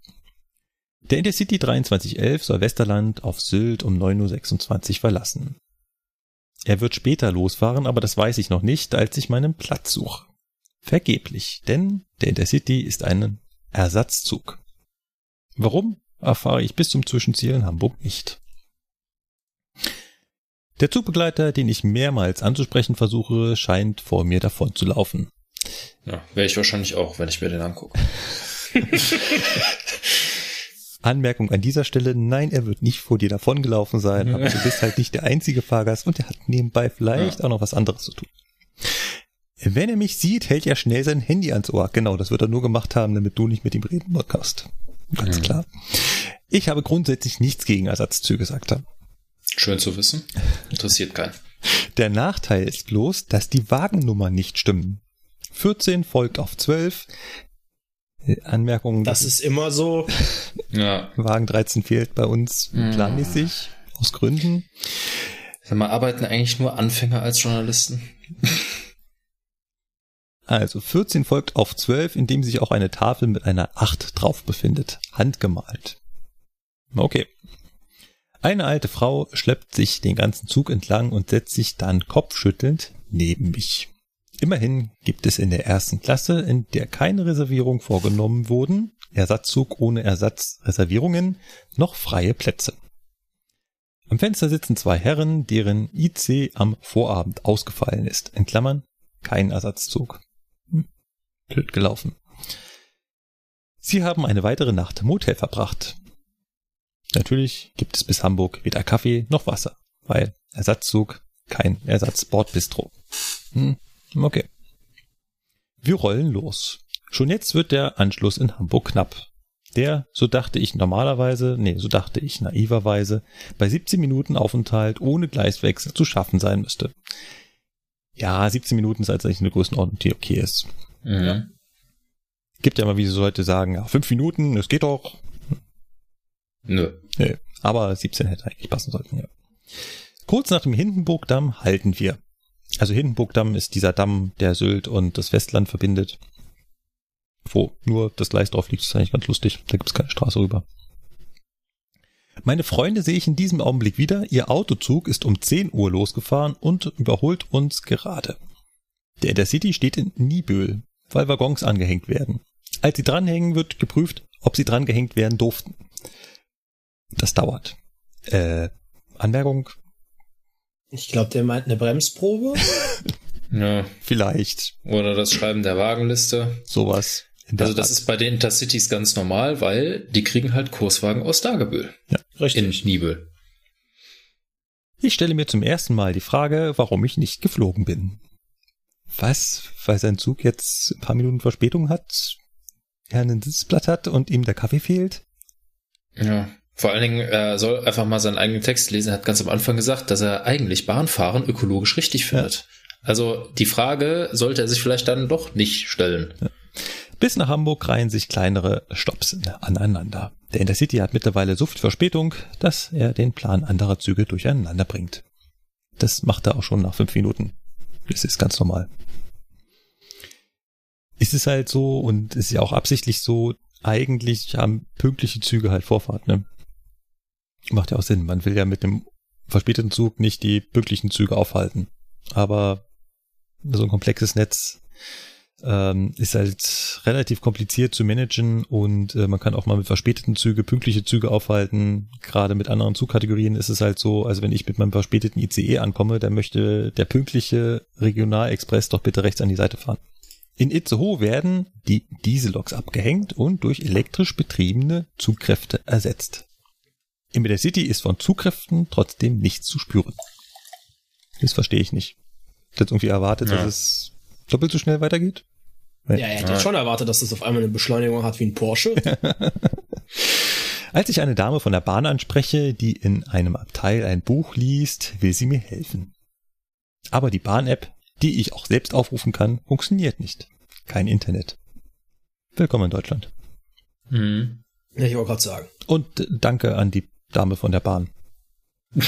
In Hamburg ergießt sich jetzt die Zugladung auf den Bahnsteig. Kein Durchkommen mehr. Der ICE 679 Abfahrt 13.01 ist längst weg.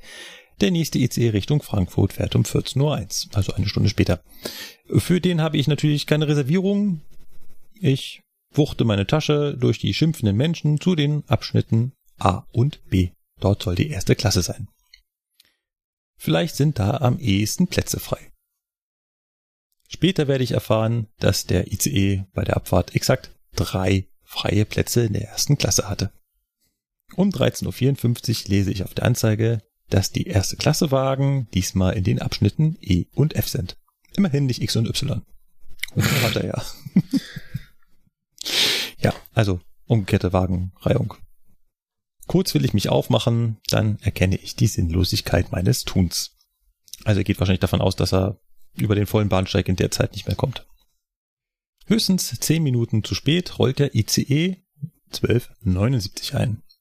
Ich finde einen Platz, der von Lüneburg bis Mannheim reserviert, also erstmal frei ist.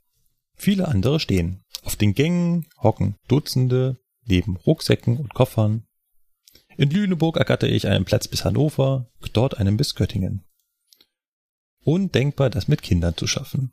Mein schlechtes Gewissen wächst. Wenn ich sitze, sitzen andere nicht. Als ich eine Frau meinen Platz anbiete, winkt sie ab.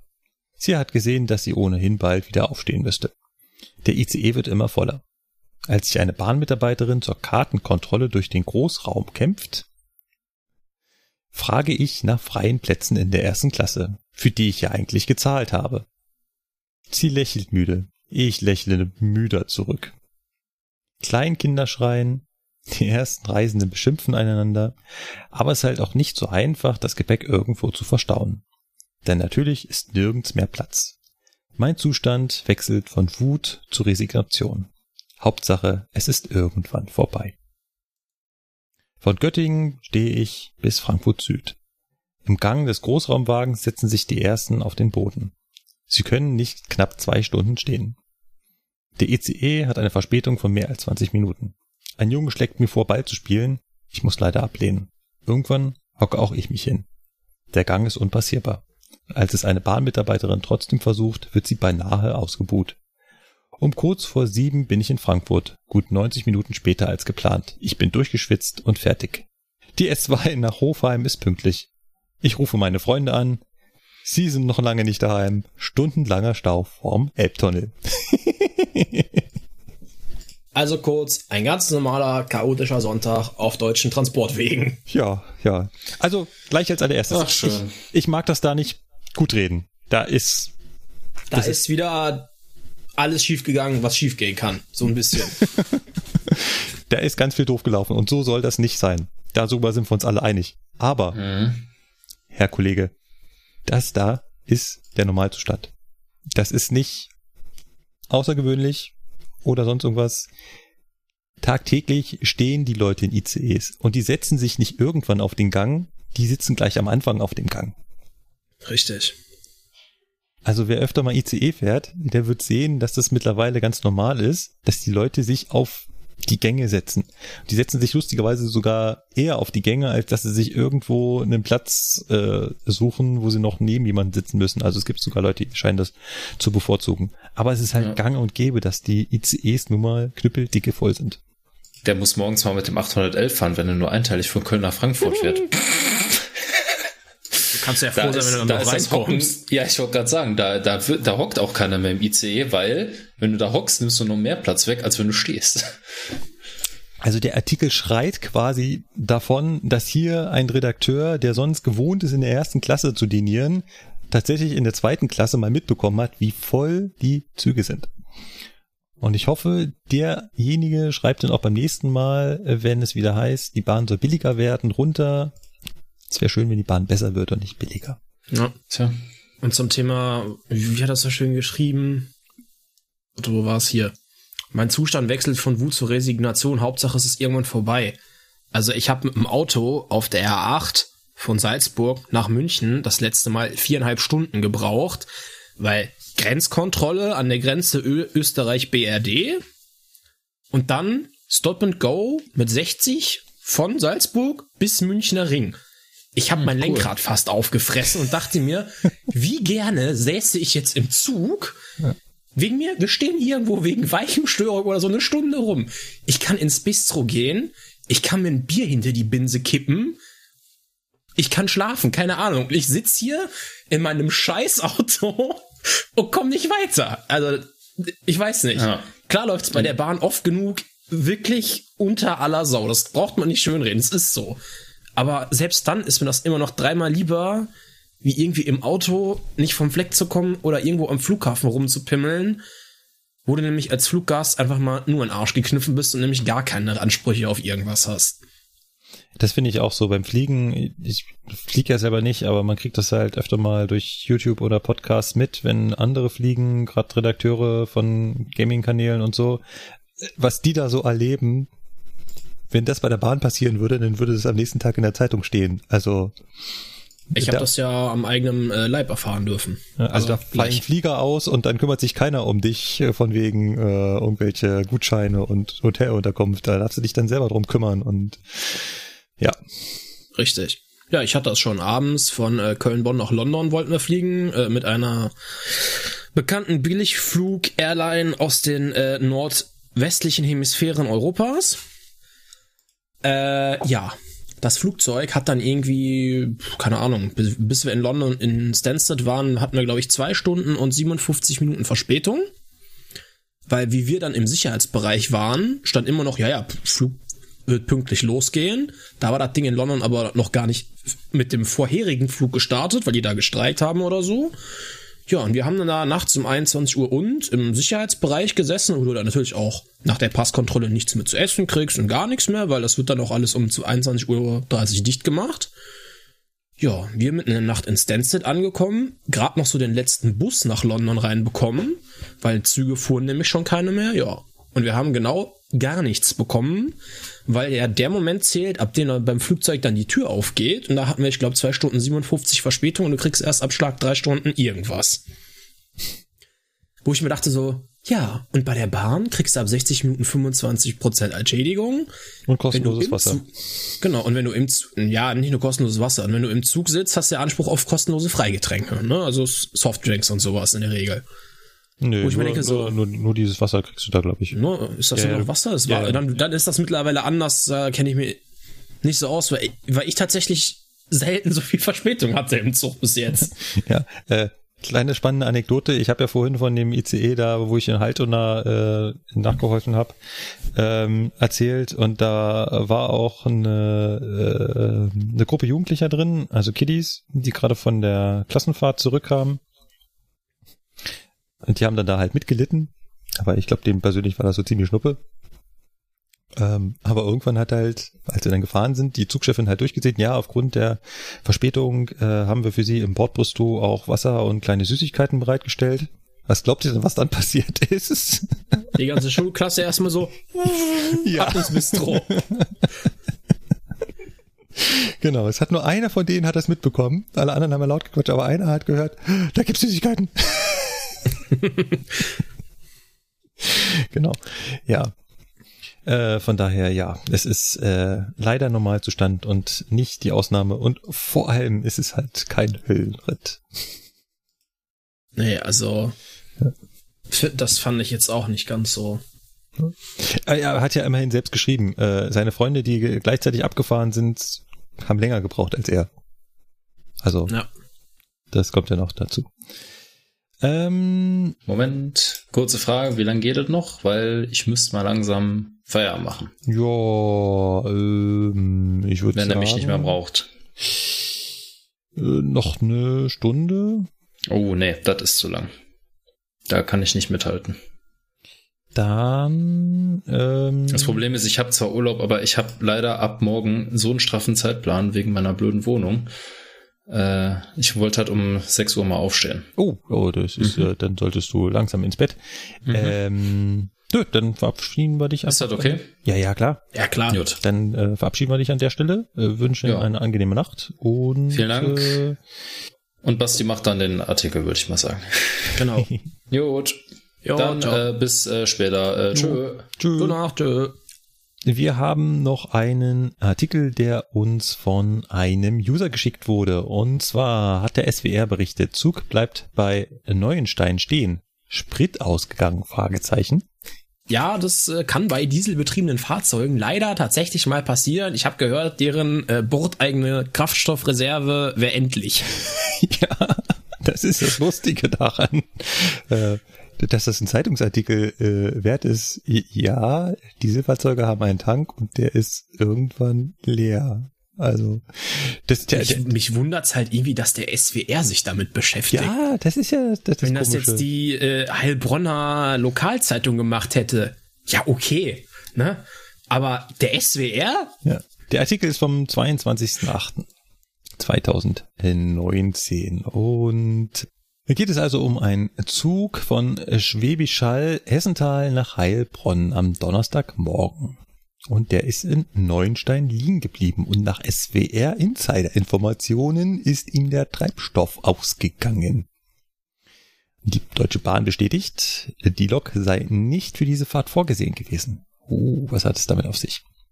Angeblich, so habe der Zugführer berichtet, sei der Zug am Abend nicht betankt worden.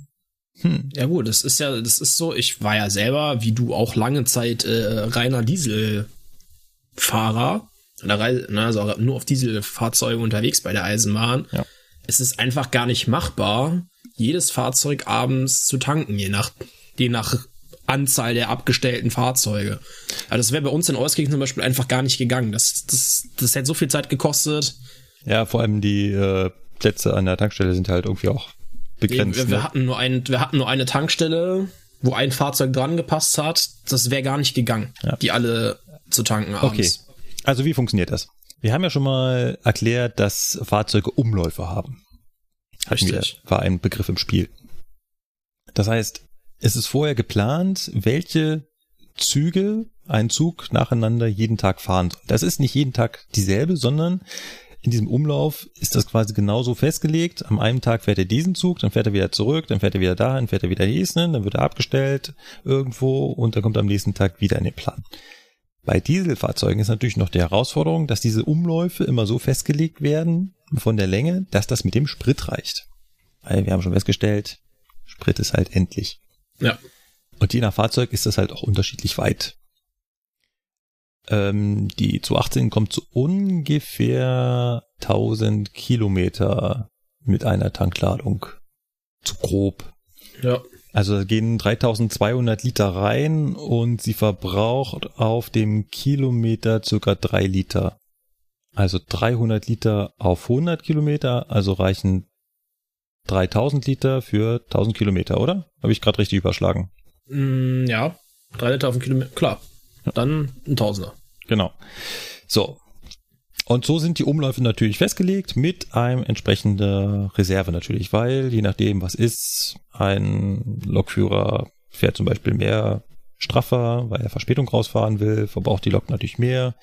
Oder sie steht irgendwo länger als geplant, da verbraucht sie auch mehr. Dafür sind Reserven vorgesehen. So. Und im Rahmen dieser Umläufe ist auch genau festgelegt, wann der wo wie getankt werden muss. Das heißt, es ist nicht so, dass immer jeder Zug abends getankt wird, weil, wie gesagt, da gibt es halt Ressourcen, sei und sei es nur die Arbeitszeit der Lokführer. Was aber auch nicht so schlimm ist, weil es ist ja genau in diesem Umlauf festgelegt, wann der wieder zur Tankstelle kommt. So, und jetzt kann es natürlich sein, dass aufgrund von Gründen, zum Beispiel Unwetter oder Streckensperrung, Streckensperrung, keine Ahnung was. alles Mögliche, diese Umläufe durcheinander kommen. Das ist bei normalen Elektrotriebzügen, Elektro-E-Loks kein Thema. Dann werden die Umläufe halt länger. Meine Güte, passiert halt nichts. Aber. Das ist, das ist dann erstmal nur, der Kollege auf der Leitstelle äh, macht in seinem Computer drei Klicks, zieht die Fahrzeuge auf die anderen Umläufe, dann ist das Thema für den erstmal gegessen. Genau. Bei Dieselfahrzeugen haben wir natürlich das Problem, dass dann jemand nachrechnen muss, wie viel Sprit der noch hat. Und das ist nicht so wie beim Auto, dass man da eine Verbrauchs- oder Restanzeige hat. Also die 218 hat sowas nicht. Die hat draußen an der Lok, hat die lass mich lügen, sechs Schaugläser, glaube ich, indem man in ich glaube, ja. 300 Liter Schritten ungefähr äh, ablesen kann, wie viel Sprit noch drin ist.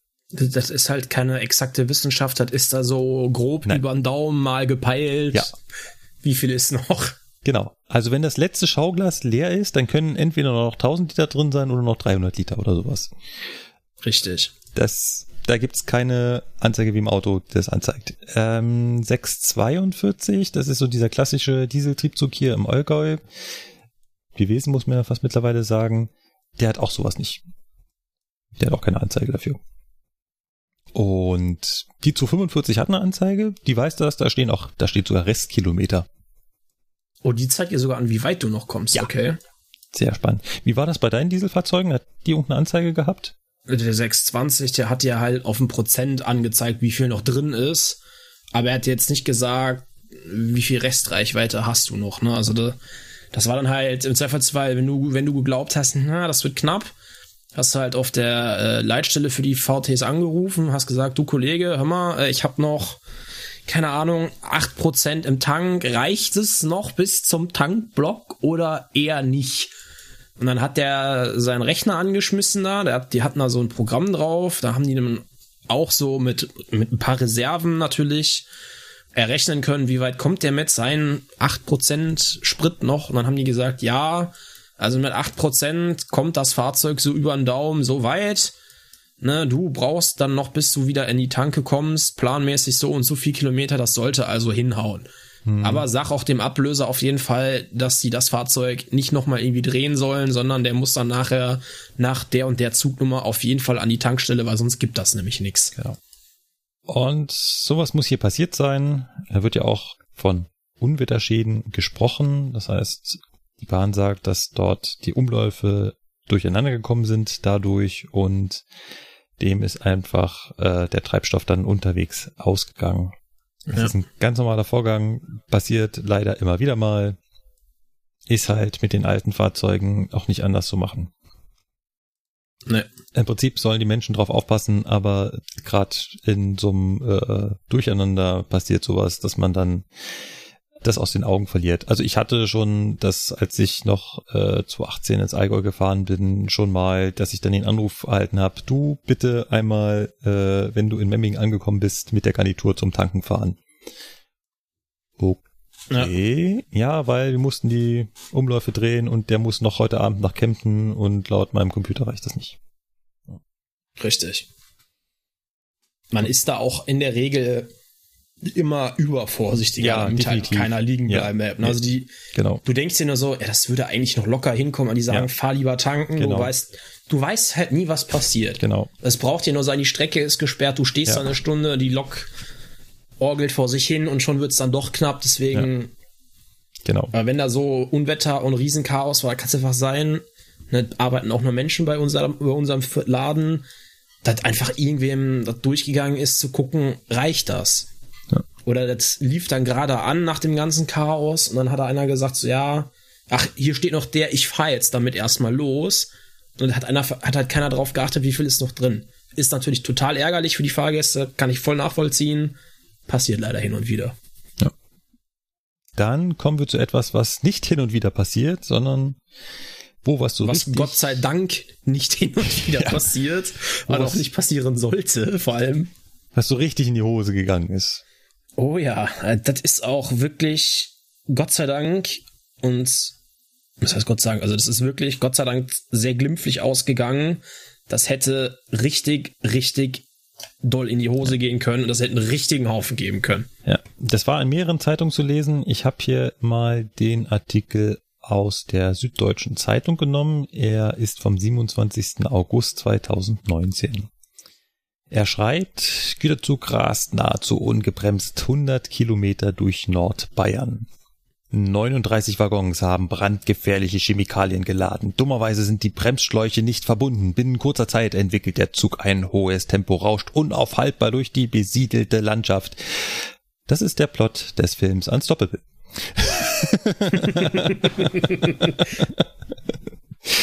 äh, ja, also das steht hier in dem Artikel, habe ich mir gerade nicht ausgedacht.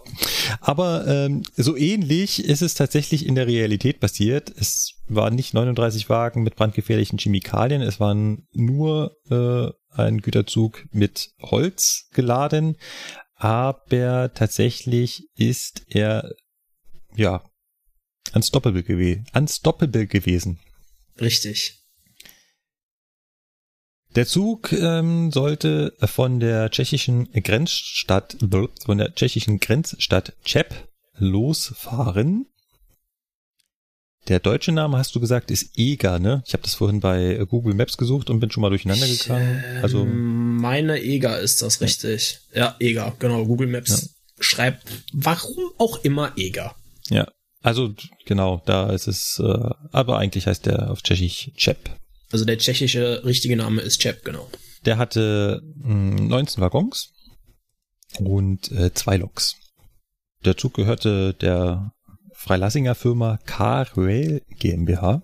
Von denen habe ich noch nie irgendwas gehört bis Ich jetzt. Auch nicht. Ist ein privates Güterunternehmen. Und die fahren da also los und rund 25 Kilometer südwestlich des Startbahnhofs merken die Lokführer, dass sie den Zug nicht unter Kontrolle haben. Sie können also nicht bremsen. Das ist schon mal schlecht. Ja. Also im Film ist es ja so, dass da kein Lokführer drauf ist und der Zug sich von alleine in Bewegung setzt. Hier ist es so, da sind sogar zwei Lokführer drauf und zwei Loks. Und ähm, sie merken also, sie wollten wahrscheinlich an irgendeiner Stelle die Geschwindigkeit reduzieren und der Zug bremst nicht. Und dann werden sie wahrscheinlich eine Schnellbremsung versucht haben der Zug bremst immer noch nicht. Daraufhin alarmieren sie per Funk den zuständigen Fahrdienstleiter, der wiederum alarmiert die weiteren Fahrdienstleiter entlang der Strecke. Was machen die ganzen Fahrdienstleiter? Sie sorgen dafür, dass der Zug überall grün hat, quasi. Dass also kein anderer Zug im Weg ist.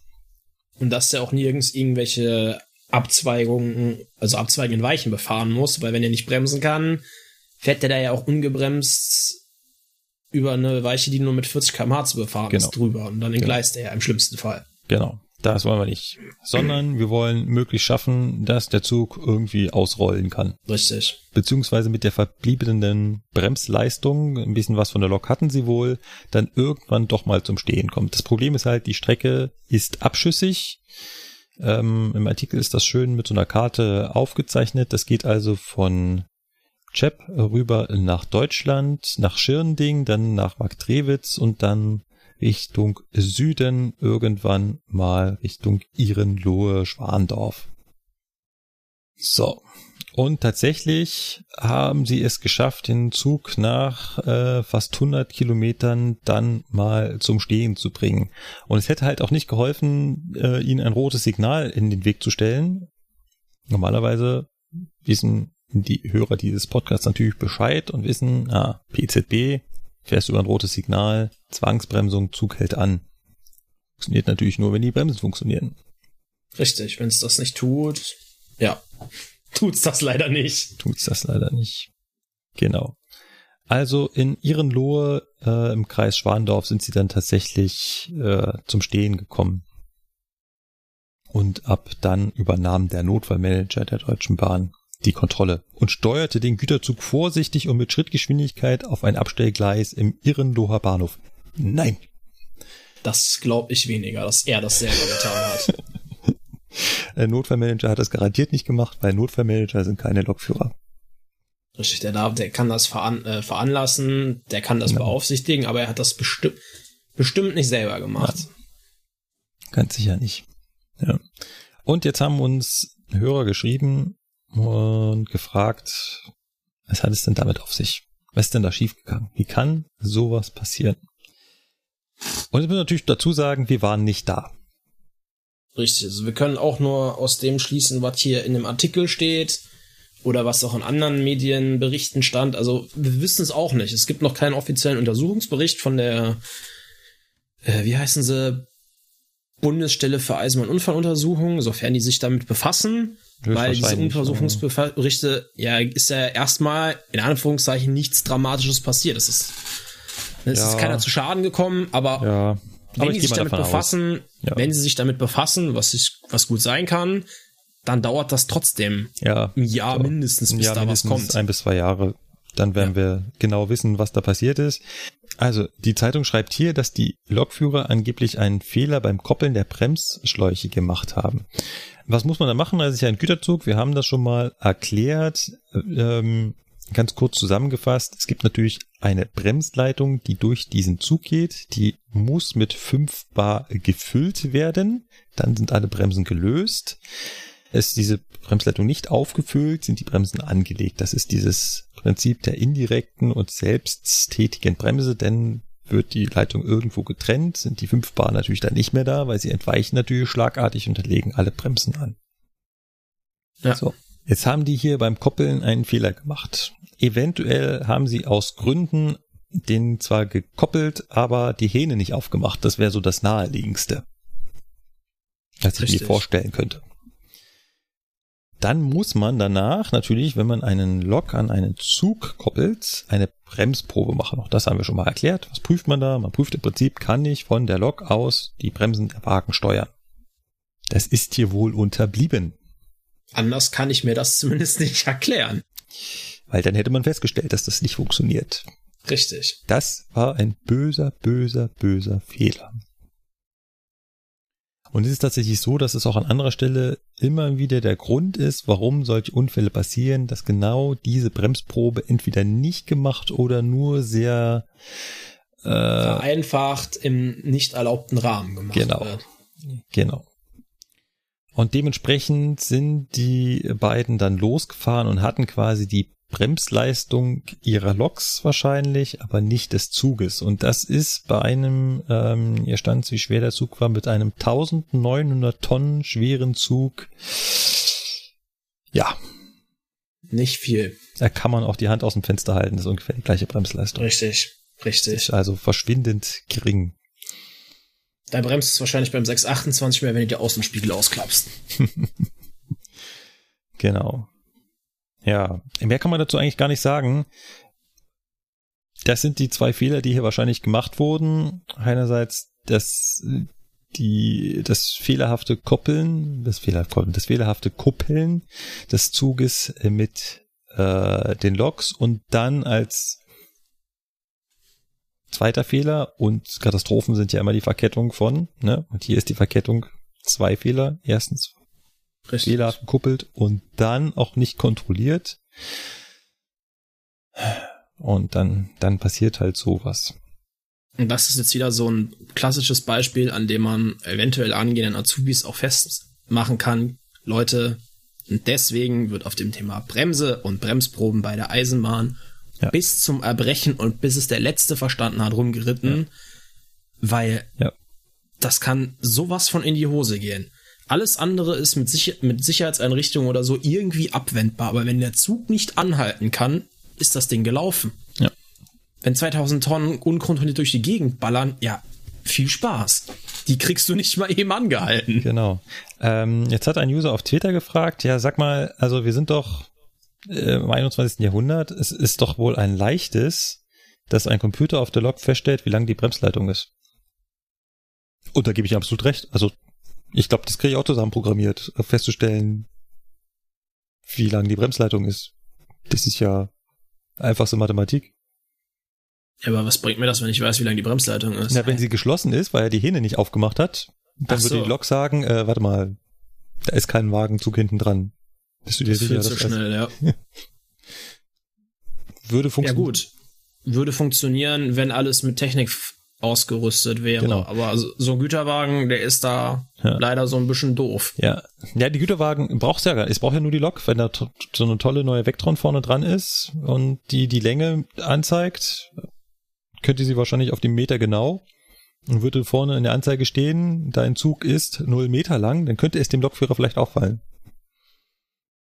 Wäre so eine Ja. Idee. Ja gut, aber ich gebe ja dem, ich gebe ja der Lok, ich sag ja der Lok, wie lang mein Zug Ja, ist. aber er könnte es natürlich abgleichen in dem Moment, ne? Also du gibst da irgendwie eine Ja, Zuglänge klar. ein und sagt, er, ich messe aber eine andere Länge. Junge, was tust du da? Ach so, ja, so meinst du das, klar. Ja. Klar. Hat ein anderer User auf Twitter auch geantwortet, dass die Logs das schon machen könnten, aber es wird halt noch nicht irgendwie verwendet. Also ich könnte mir vorstellen, dass da irgendwann mal was kommt. Könnte passieren, ja. Ansonsten ähm, steht hier noch in dem Artikel, äh, die beiden Lokführer sind äh, angezeigt wegen gefährlichen Eingriffs in den Eisenbahnverkehr und zudem auch fristlos entlassen. Ja. Und man möchte jetzt einführen, dass Lokführer der Dispositionsabteilung eine Bestätigung vorlegen, dass die Bremsprobe wirklich ausgeführt wurde. Erst dann bekommen die Lokführer die Erlaubnis zur Abfahrt. Mhm. Reden die jetzt dann nur von unternehmensinternen Sachen? ja, ja, das oder? geht hier nur um, um Car-Rail. Das sagte der Car-Rail-Chef Pitaka. Ich wollte gerade sagen, das wäre irgendwie ein bisschen komisch, wenn jetzt Ja. auf einmal jeder sagen muss, ich habe meine Bremsprobe auf. Äh, auf Ja, außerdem, wenn es dann wirklich nur ein Wort ist, was man sagt, das ist auch leicht dahingesagt, aber egal. Ja, hätte nicht passieren dürfen. Und der Fehler ist ja offensichtlich. Also, das Ja. ist menschliches Versagen in Reinkultur. Gut, kommen wir äh, zum Feedback. Ein bisschen Feedback haben wir ja schon in der Folge gemacht. Von daher wird es jetzt etwas Ja. kürzer Ja, ausfallen. ist aber trotzdem noch ein bisschen da. Genau. Und vor allem haben wir ein peinliches auf Twitter. Es ist mir jetzt beim Zusammensuchen aufgefallen. Ähm, der Philipp hat uns geschrieben. Im Mai. Es tut mir leid. Ups! Hoppala. Ja. Aber wir holen das jetzt nach. Ähm, Richtig. Er fragt nach einem Thema, das wir so schon ein paar Mal so nebenbei angeschnitten haben und das jetzt auch wahrscheinlich relativ kurz halten werden. Wir können dazu mal eine, eine Hauptthemafolge machen, aber da müssen wir uns ein bisschen vorbereiten, um das richtig korrekt zu machen. Er fragt Ja. nämlich, wie das jetzt ist. Was kriegen wir denn als DB-Personal so an Fahrkarten geschenkt? Also können wir einfach so mit dem Zug fahren oder brauchen wir dafür Fahrkarten und haben wir da ein extra Buchungspersonal, was für uns für 23 Millionen programmiert wurde? Wie ist das bei uns? Wir haben das schon mal erwähnt. Wir kriegen 16 Freifahrten. Dieses, das sind auch wirklich nur 16 im Jahr. Die können wir im Prinzip kostenlos ziehen, aber wir haben auch schon erklärt, dass, also die müssen wir am Automaten kaufen. Ähm, da müssen wir dann einen Code eingeben, damit wir da rankommen, damit das auch Genau. unsere persönlichen sind, weil wie gesagt, wir dürfen ja nur 16 Stück ziehen. Nach den 16 ist halt Ende.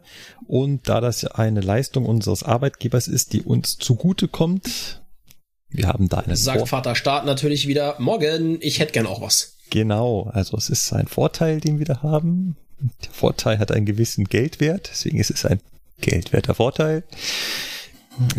Das ist quasi eine Bahncard 100 für einen Tag. Da hat jemand mal ausgerechnet, wie viel das wert ist. Da kommen halt irgendwie 46 oder sowas Euro raus. Wir haben allerdings vom Vaterstaat einen Freibetrag von 44 Euro. Wie macht man das jetzt, dass man da noch runterkommt? Also früher war das einfach, da war einfach das Ticket so günstig, dass man einfach runtergefallen ist. Also konnte man 16 Freifahrten holen. Nein, eigentlich konnte man nur 12 holen, die wirklich kostenlos sind.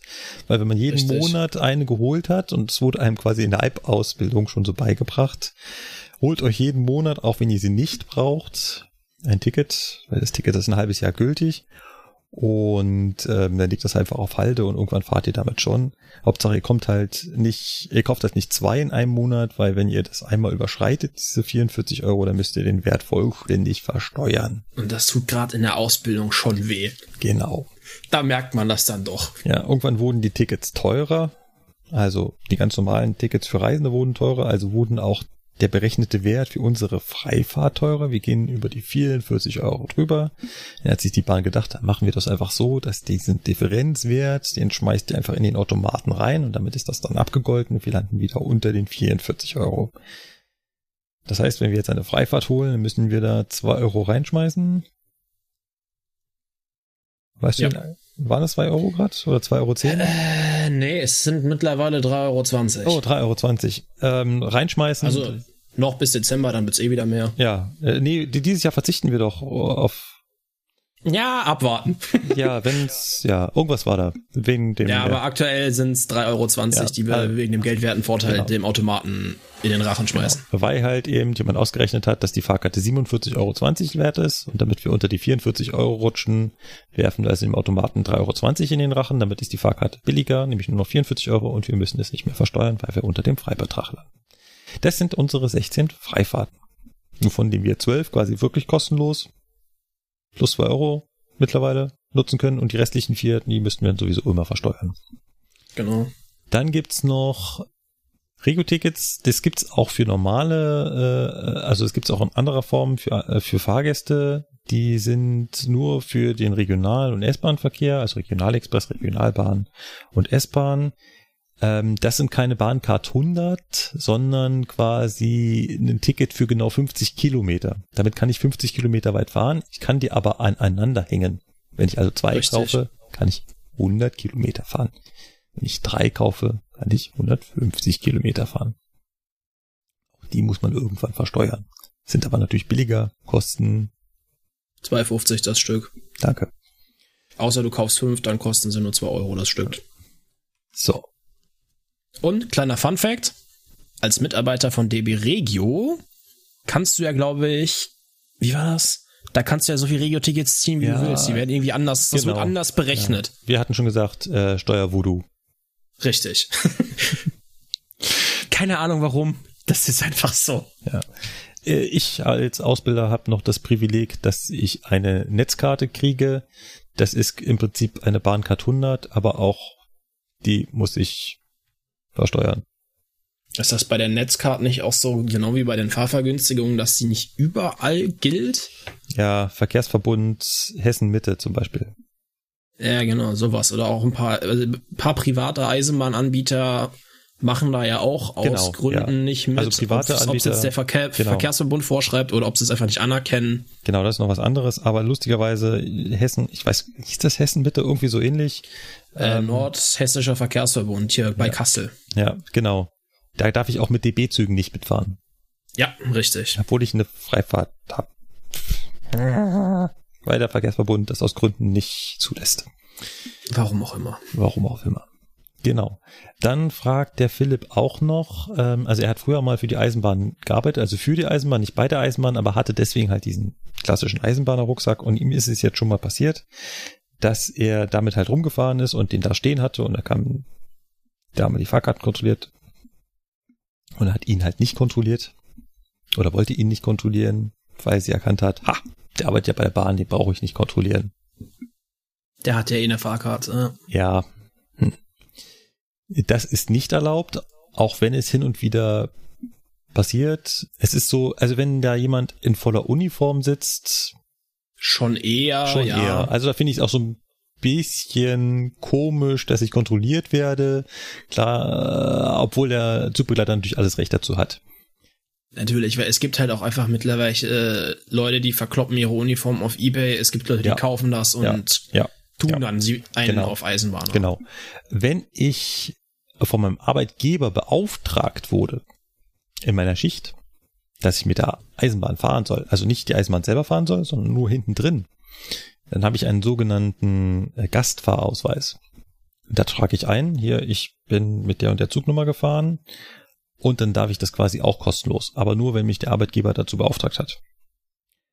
Und bin ich in seinem Auftrag unterwegs, weil ich zum Beispiel mir einen Lehrgang in Frankfurt anhören äh, soll, dann kriege ich dafür natürlich auch eine Fahrkarte und das ist dann eine Firmenreise. Damit kann ich quasi dem Zugbegleiter zeigen, hier, ich darf hier drin sitzen. Ich muss dafür Richtig. nichts bezahlen. Genau, aber wir dürfen halt nicht generell kostenlos fahren, auch nicht in Uniform oder sowas. Ähm, das, was also zum Beispiel Sicherheitsmitarbeiter, also DB-Sicherheit und Polizei, die dürfen das ja zum Beispiel, die dürfen nur in Uniform sein. Dann dürfen sie kostenlos fahren. Mit der Anmerkung, dass die natürlich dementsprechend Einsatzbereitschaft zeigen müssen. Ja. Ja. Dann kommen wir zum Tobi. Und der Tobi war ganz lieb. Er hat nämlich einen anderen Lokführer. Äh, ich glaube, er hat ihn vorher gefragt. Ich, ich habe die, die Konversation auf Twitter so am Rande irgendwie mitbekommen. Ja, Der Bahnkalle auf Twitter hat für ihn nämlich ein Video gemacht, wie er in der LZB eine Hauptschalter-Ausstrecke befährt. Da haben wir in der Folge noch drüber philosophiert, ob es das überhaupt in Deutschland gäbe. Offensichtlich gibt's das. Grüße Oh. gehen raus nach Stuttgart. Das auf jeden Fall. Vielen Dank dafür. Alle Hörer, die sich das mal ansehen wollen, schauen in unsere Shownotes oder auf Twitter, da packen wir das rein. Dann wir könnt ihr euch das das auf mal jeden Fall. vor allem anhören. es ist nämlich relativ nervig. Ja. Wenn ich mir das da so anhöre, bin ich froh, dass das nicht überall Ja, dass das nicht häufiger bei uns existiert. äh, richtig. Dann ähm, mache ich noch das letzte von Twitter und dann bist du dran. Und zwar hat der Raven auf Twitter nochmal bei meinem ICE angesprochen. Ihr Ja, erinnert ich, euch. ich, Die ich erinnere mich. Ich habe das auch mal irgendwann gesehen. Ich habe da auch irgendwo. Kennst du das? Du hast auf dem Handy so viel Scheiße. Du suchst irgendwas, du findest nix. Er sagt, dass äh, man das Wasser nutzen, äh, dass, dass man Wasser nutzen kann, um den Kaltteil der Klimaanlage abzutauen. Davon habe ich auch schon mal gehört. Das Lustige ist, im Podcast philosophiere ich noch darüber, dass es ja womöglich sowas sein könnte. Denk mir dann aber beim Schneiden, oh, jetzt haben wir da fünf Minuten drüber philosophiert und wissen es im Endeffekt eigentlich doch nicht. Komm, das nimmst du einfach raus. Und prompt schreibt der User, äh, das könnte es doch sein. Ah, hat jemand den gleichen Gedankengang. ja. Ja, wir wissen es immer noch nicht. Nee, wir sind, wir sind immer noch nicht weiter, außer mit ähm, Vermuten. Genau. Äh, er weist aber auch nochmal darauf hin, dass es da natürlich äh, Kondenswasser gibt und dass das Kondenswasser natürlich nicht zu Verkalken führt, weil das Kondenswasser ist ja irgendwann mal kondensiert und damit frei von Kalk. Ja. Ähm, da hatten wir auch noch einen anderen Kommentar, den würde ich noch dazu hängen, weil ähm, äh, der Lukas hatte ja gemeint, ja, hier Wassersäule nach oben Richtung äh, Oberleitung, das ist aber mal, äh, kann ja nicht, äh, nicht gut, äh, ne? Er meinte nun ein User, äh, was ist denn mit Dampfloks? Was ist, wenn es regnet? Ja, okay, Regen ist ja vielleicht größere Tropfen, aber Dampf, der Dampf, der da rauskommt, äh, ja, klar. äh, ist ja auch dichter Wassernebel. Genau sowas ist ja das, was die Klimaanlage da in die Luft schießt. Geht auch.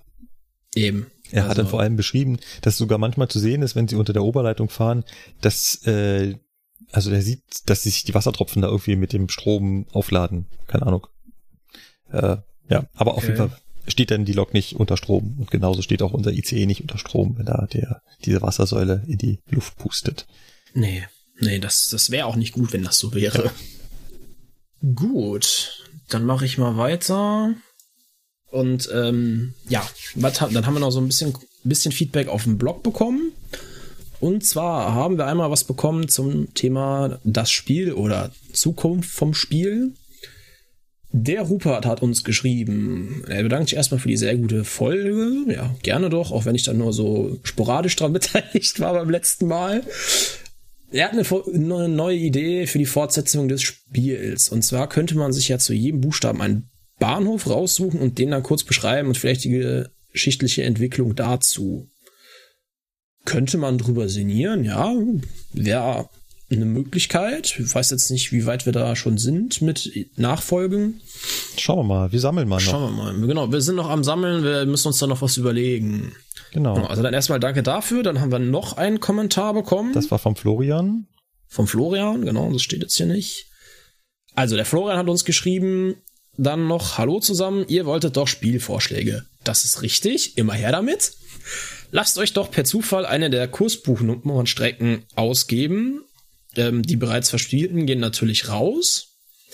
Äh, und jeder sucht sich zu seiner gezogenen Streckennummer dann ein paar kurze, prägnante Infos zu Verlauf, Landschaft, Geschichte und Betrieb heraus. Viele Grüße, Florian. Ja, könnte man natürlich auch machen. Weiß ich jetzt nicht, wie viele Strecken das da so gibt. Das sind wahrscheinlich einige. Ja, das, das Lustige ist, du hast das so schön äh, drüber gelesen, KBS-Nummern. Das, das Interessante ist, wir haben als Lokführer mit KBS-Nummern gar nichts zu tun. Als ich das gelesen ich habe, was waren denn jetzt KBS-Nummern? Und dann bin ich halt, oh, warte mal, das könnte dieses Kursbuchstrecke oder sowas gewesen sein.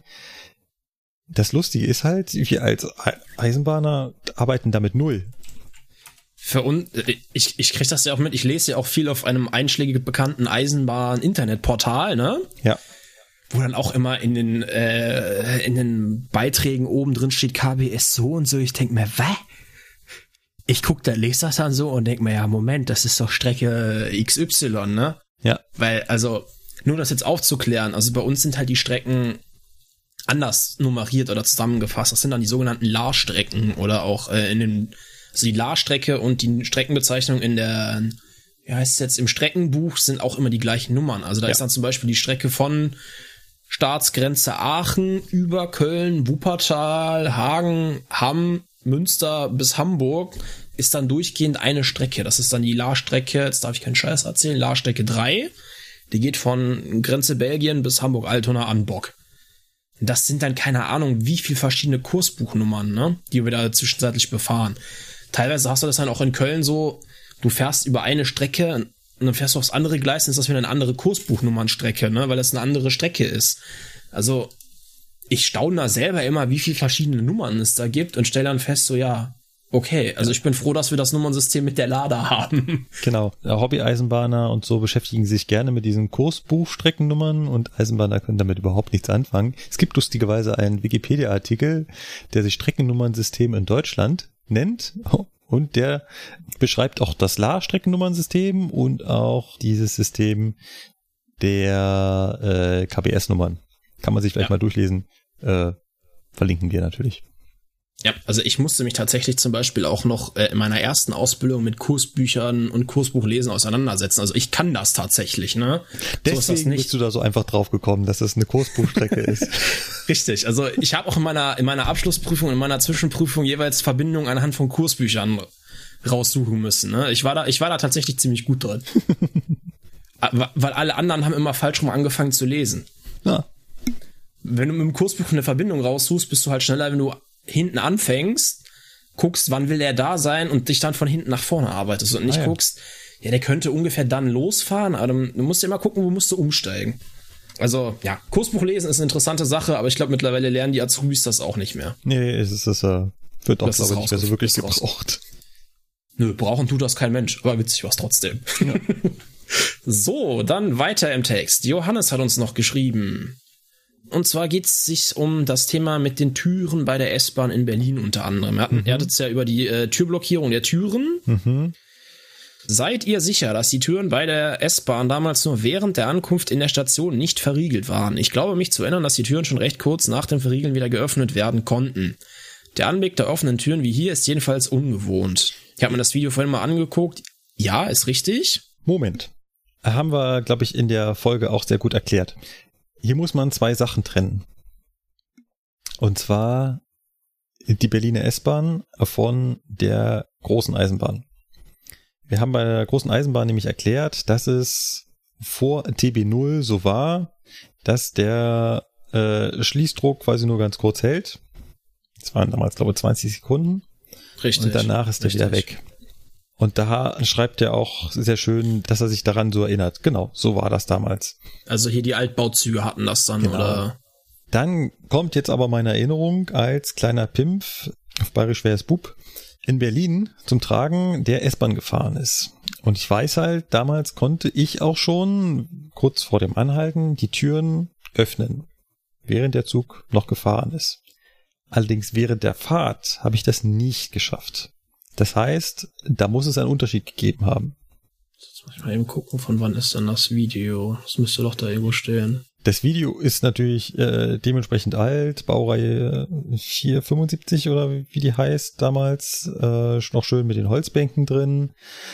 Ist natürlich auch die Frage, war das bei allen Baureihen gleich? War das zu jeder Zeit gleich? Wurde das irgendwann nochmal umgerüstet? Ich weiß es nicht. Oder lag das einfach nur daran, dass äh, Klein Markus einfach äh, zu schwach war, um das während der Fahrt aufzumachen? Man kann das während der Fahrt aufmachen. Das wurde ja auch sehr oft gemacht. Gerade zur Wendezeit gab es das sehr oft. Stichwort S-Bahn surfen. Mhm. Was haben die gemacht? Die haben während der Fahrt die Türen aufgemacht und sind auf den Wagen geklettert. Und Ja, haben wenn du sich stark genug bist, geht das natürlich. irgendwie. Genau. Genau. Also das geht. Aber die waren halt während der Fahrt verriegelt und unter einer bestimmten Geschwindigkeit konnte man die sehr einfach aufmachen.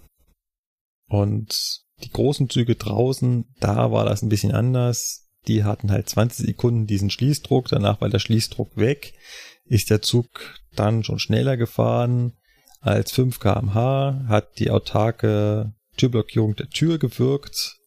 Ansonsten dann ging die Tür auch nicht mehr auf. dann ging die Tür auch nicht mehr auf. Allerdings gab's die auch erst irgendwann. Früher gab's die halt gar nicht. Da konntest du die Türen einfach so aufmachen. Deswegen haben wir auch erklärt, haben die Leute die Außentür mit der Klotür verwechselt. Deswegen ist sie auch rot. Die Außentür. Genau, das hätten wir da gesagt. So. Äh, Ja. Dann, ich kann nicht weiter nach unten. Nö. Da haben wir dem Lukas vor einer halben Stunde gesagt, es dauert noch eine Stunde.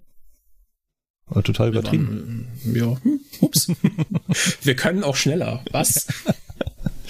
Das liegt immer an ihm, dass wir so lange machen, eindeutig. Hatten wir überhaupt mal eine Folge, wo der Lukas nicht mitgemacht hat? Ich glaube, Ja. meistens habe ich gefehlt, oder? Ja, aber wir hatten auch schon Folgen, wo er nicht dabei war. Zum Ja, Beispiel. wir brauchen sonst eigentlich immer relativ lang. Zum Beispiel haben wir beide schon mal eine gesamte Folge darüber gemacht, welche Stromabnehmerstellung es gibt.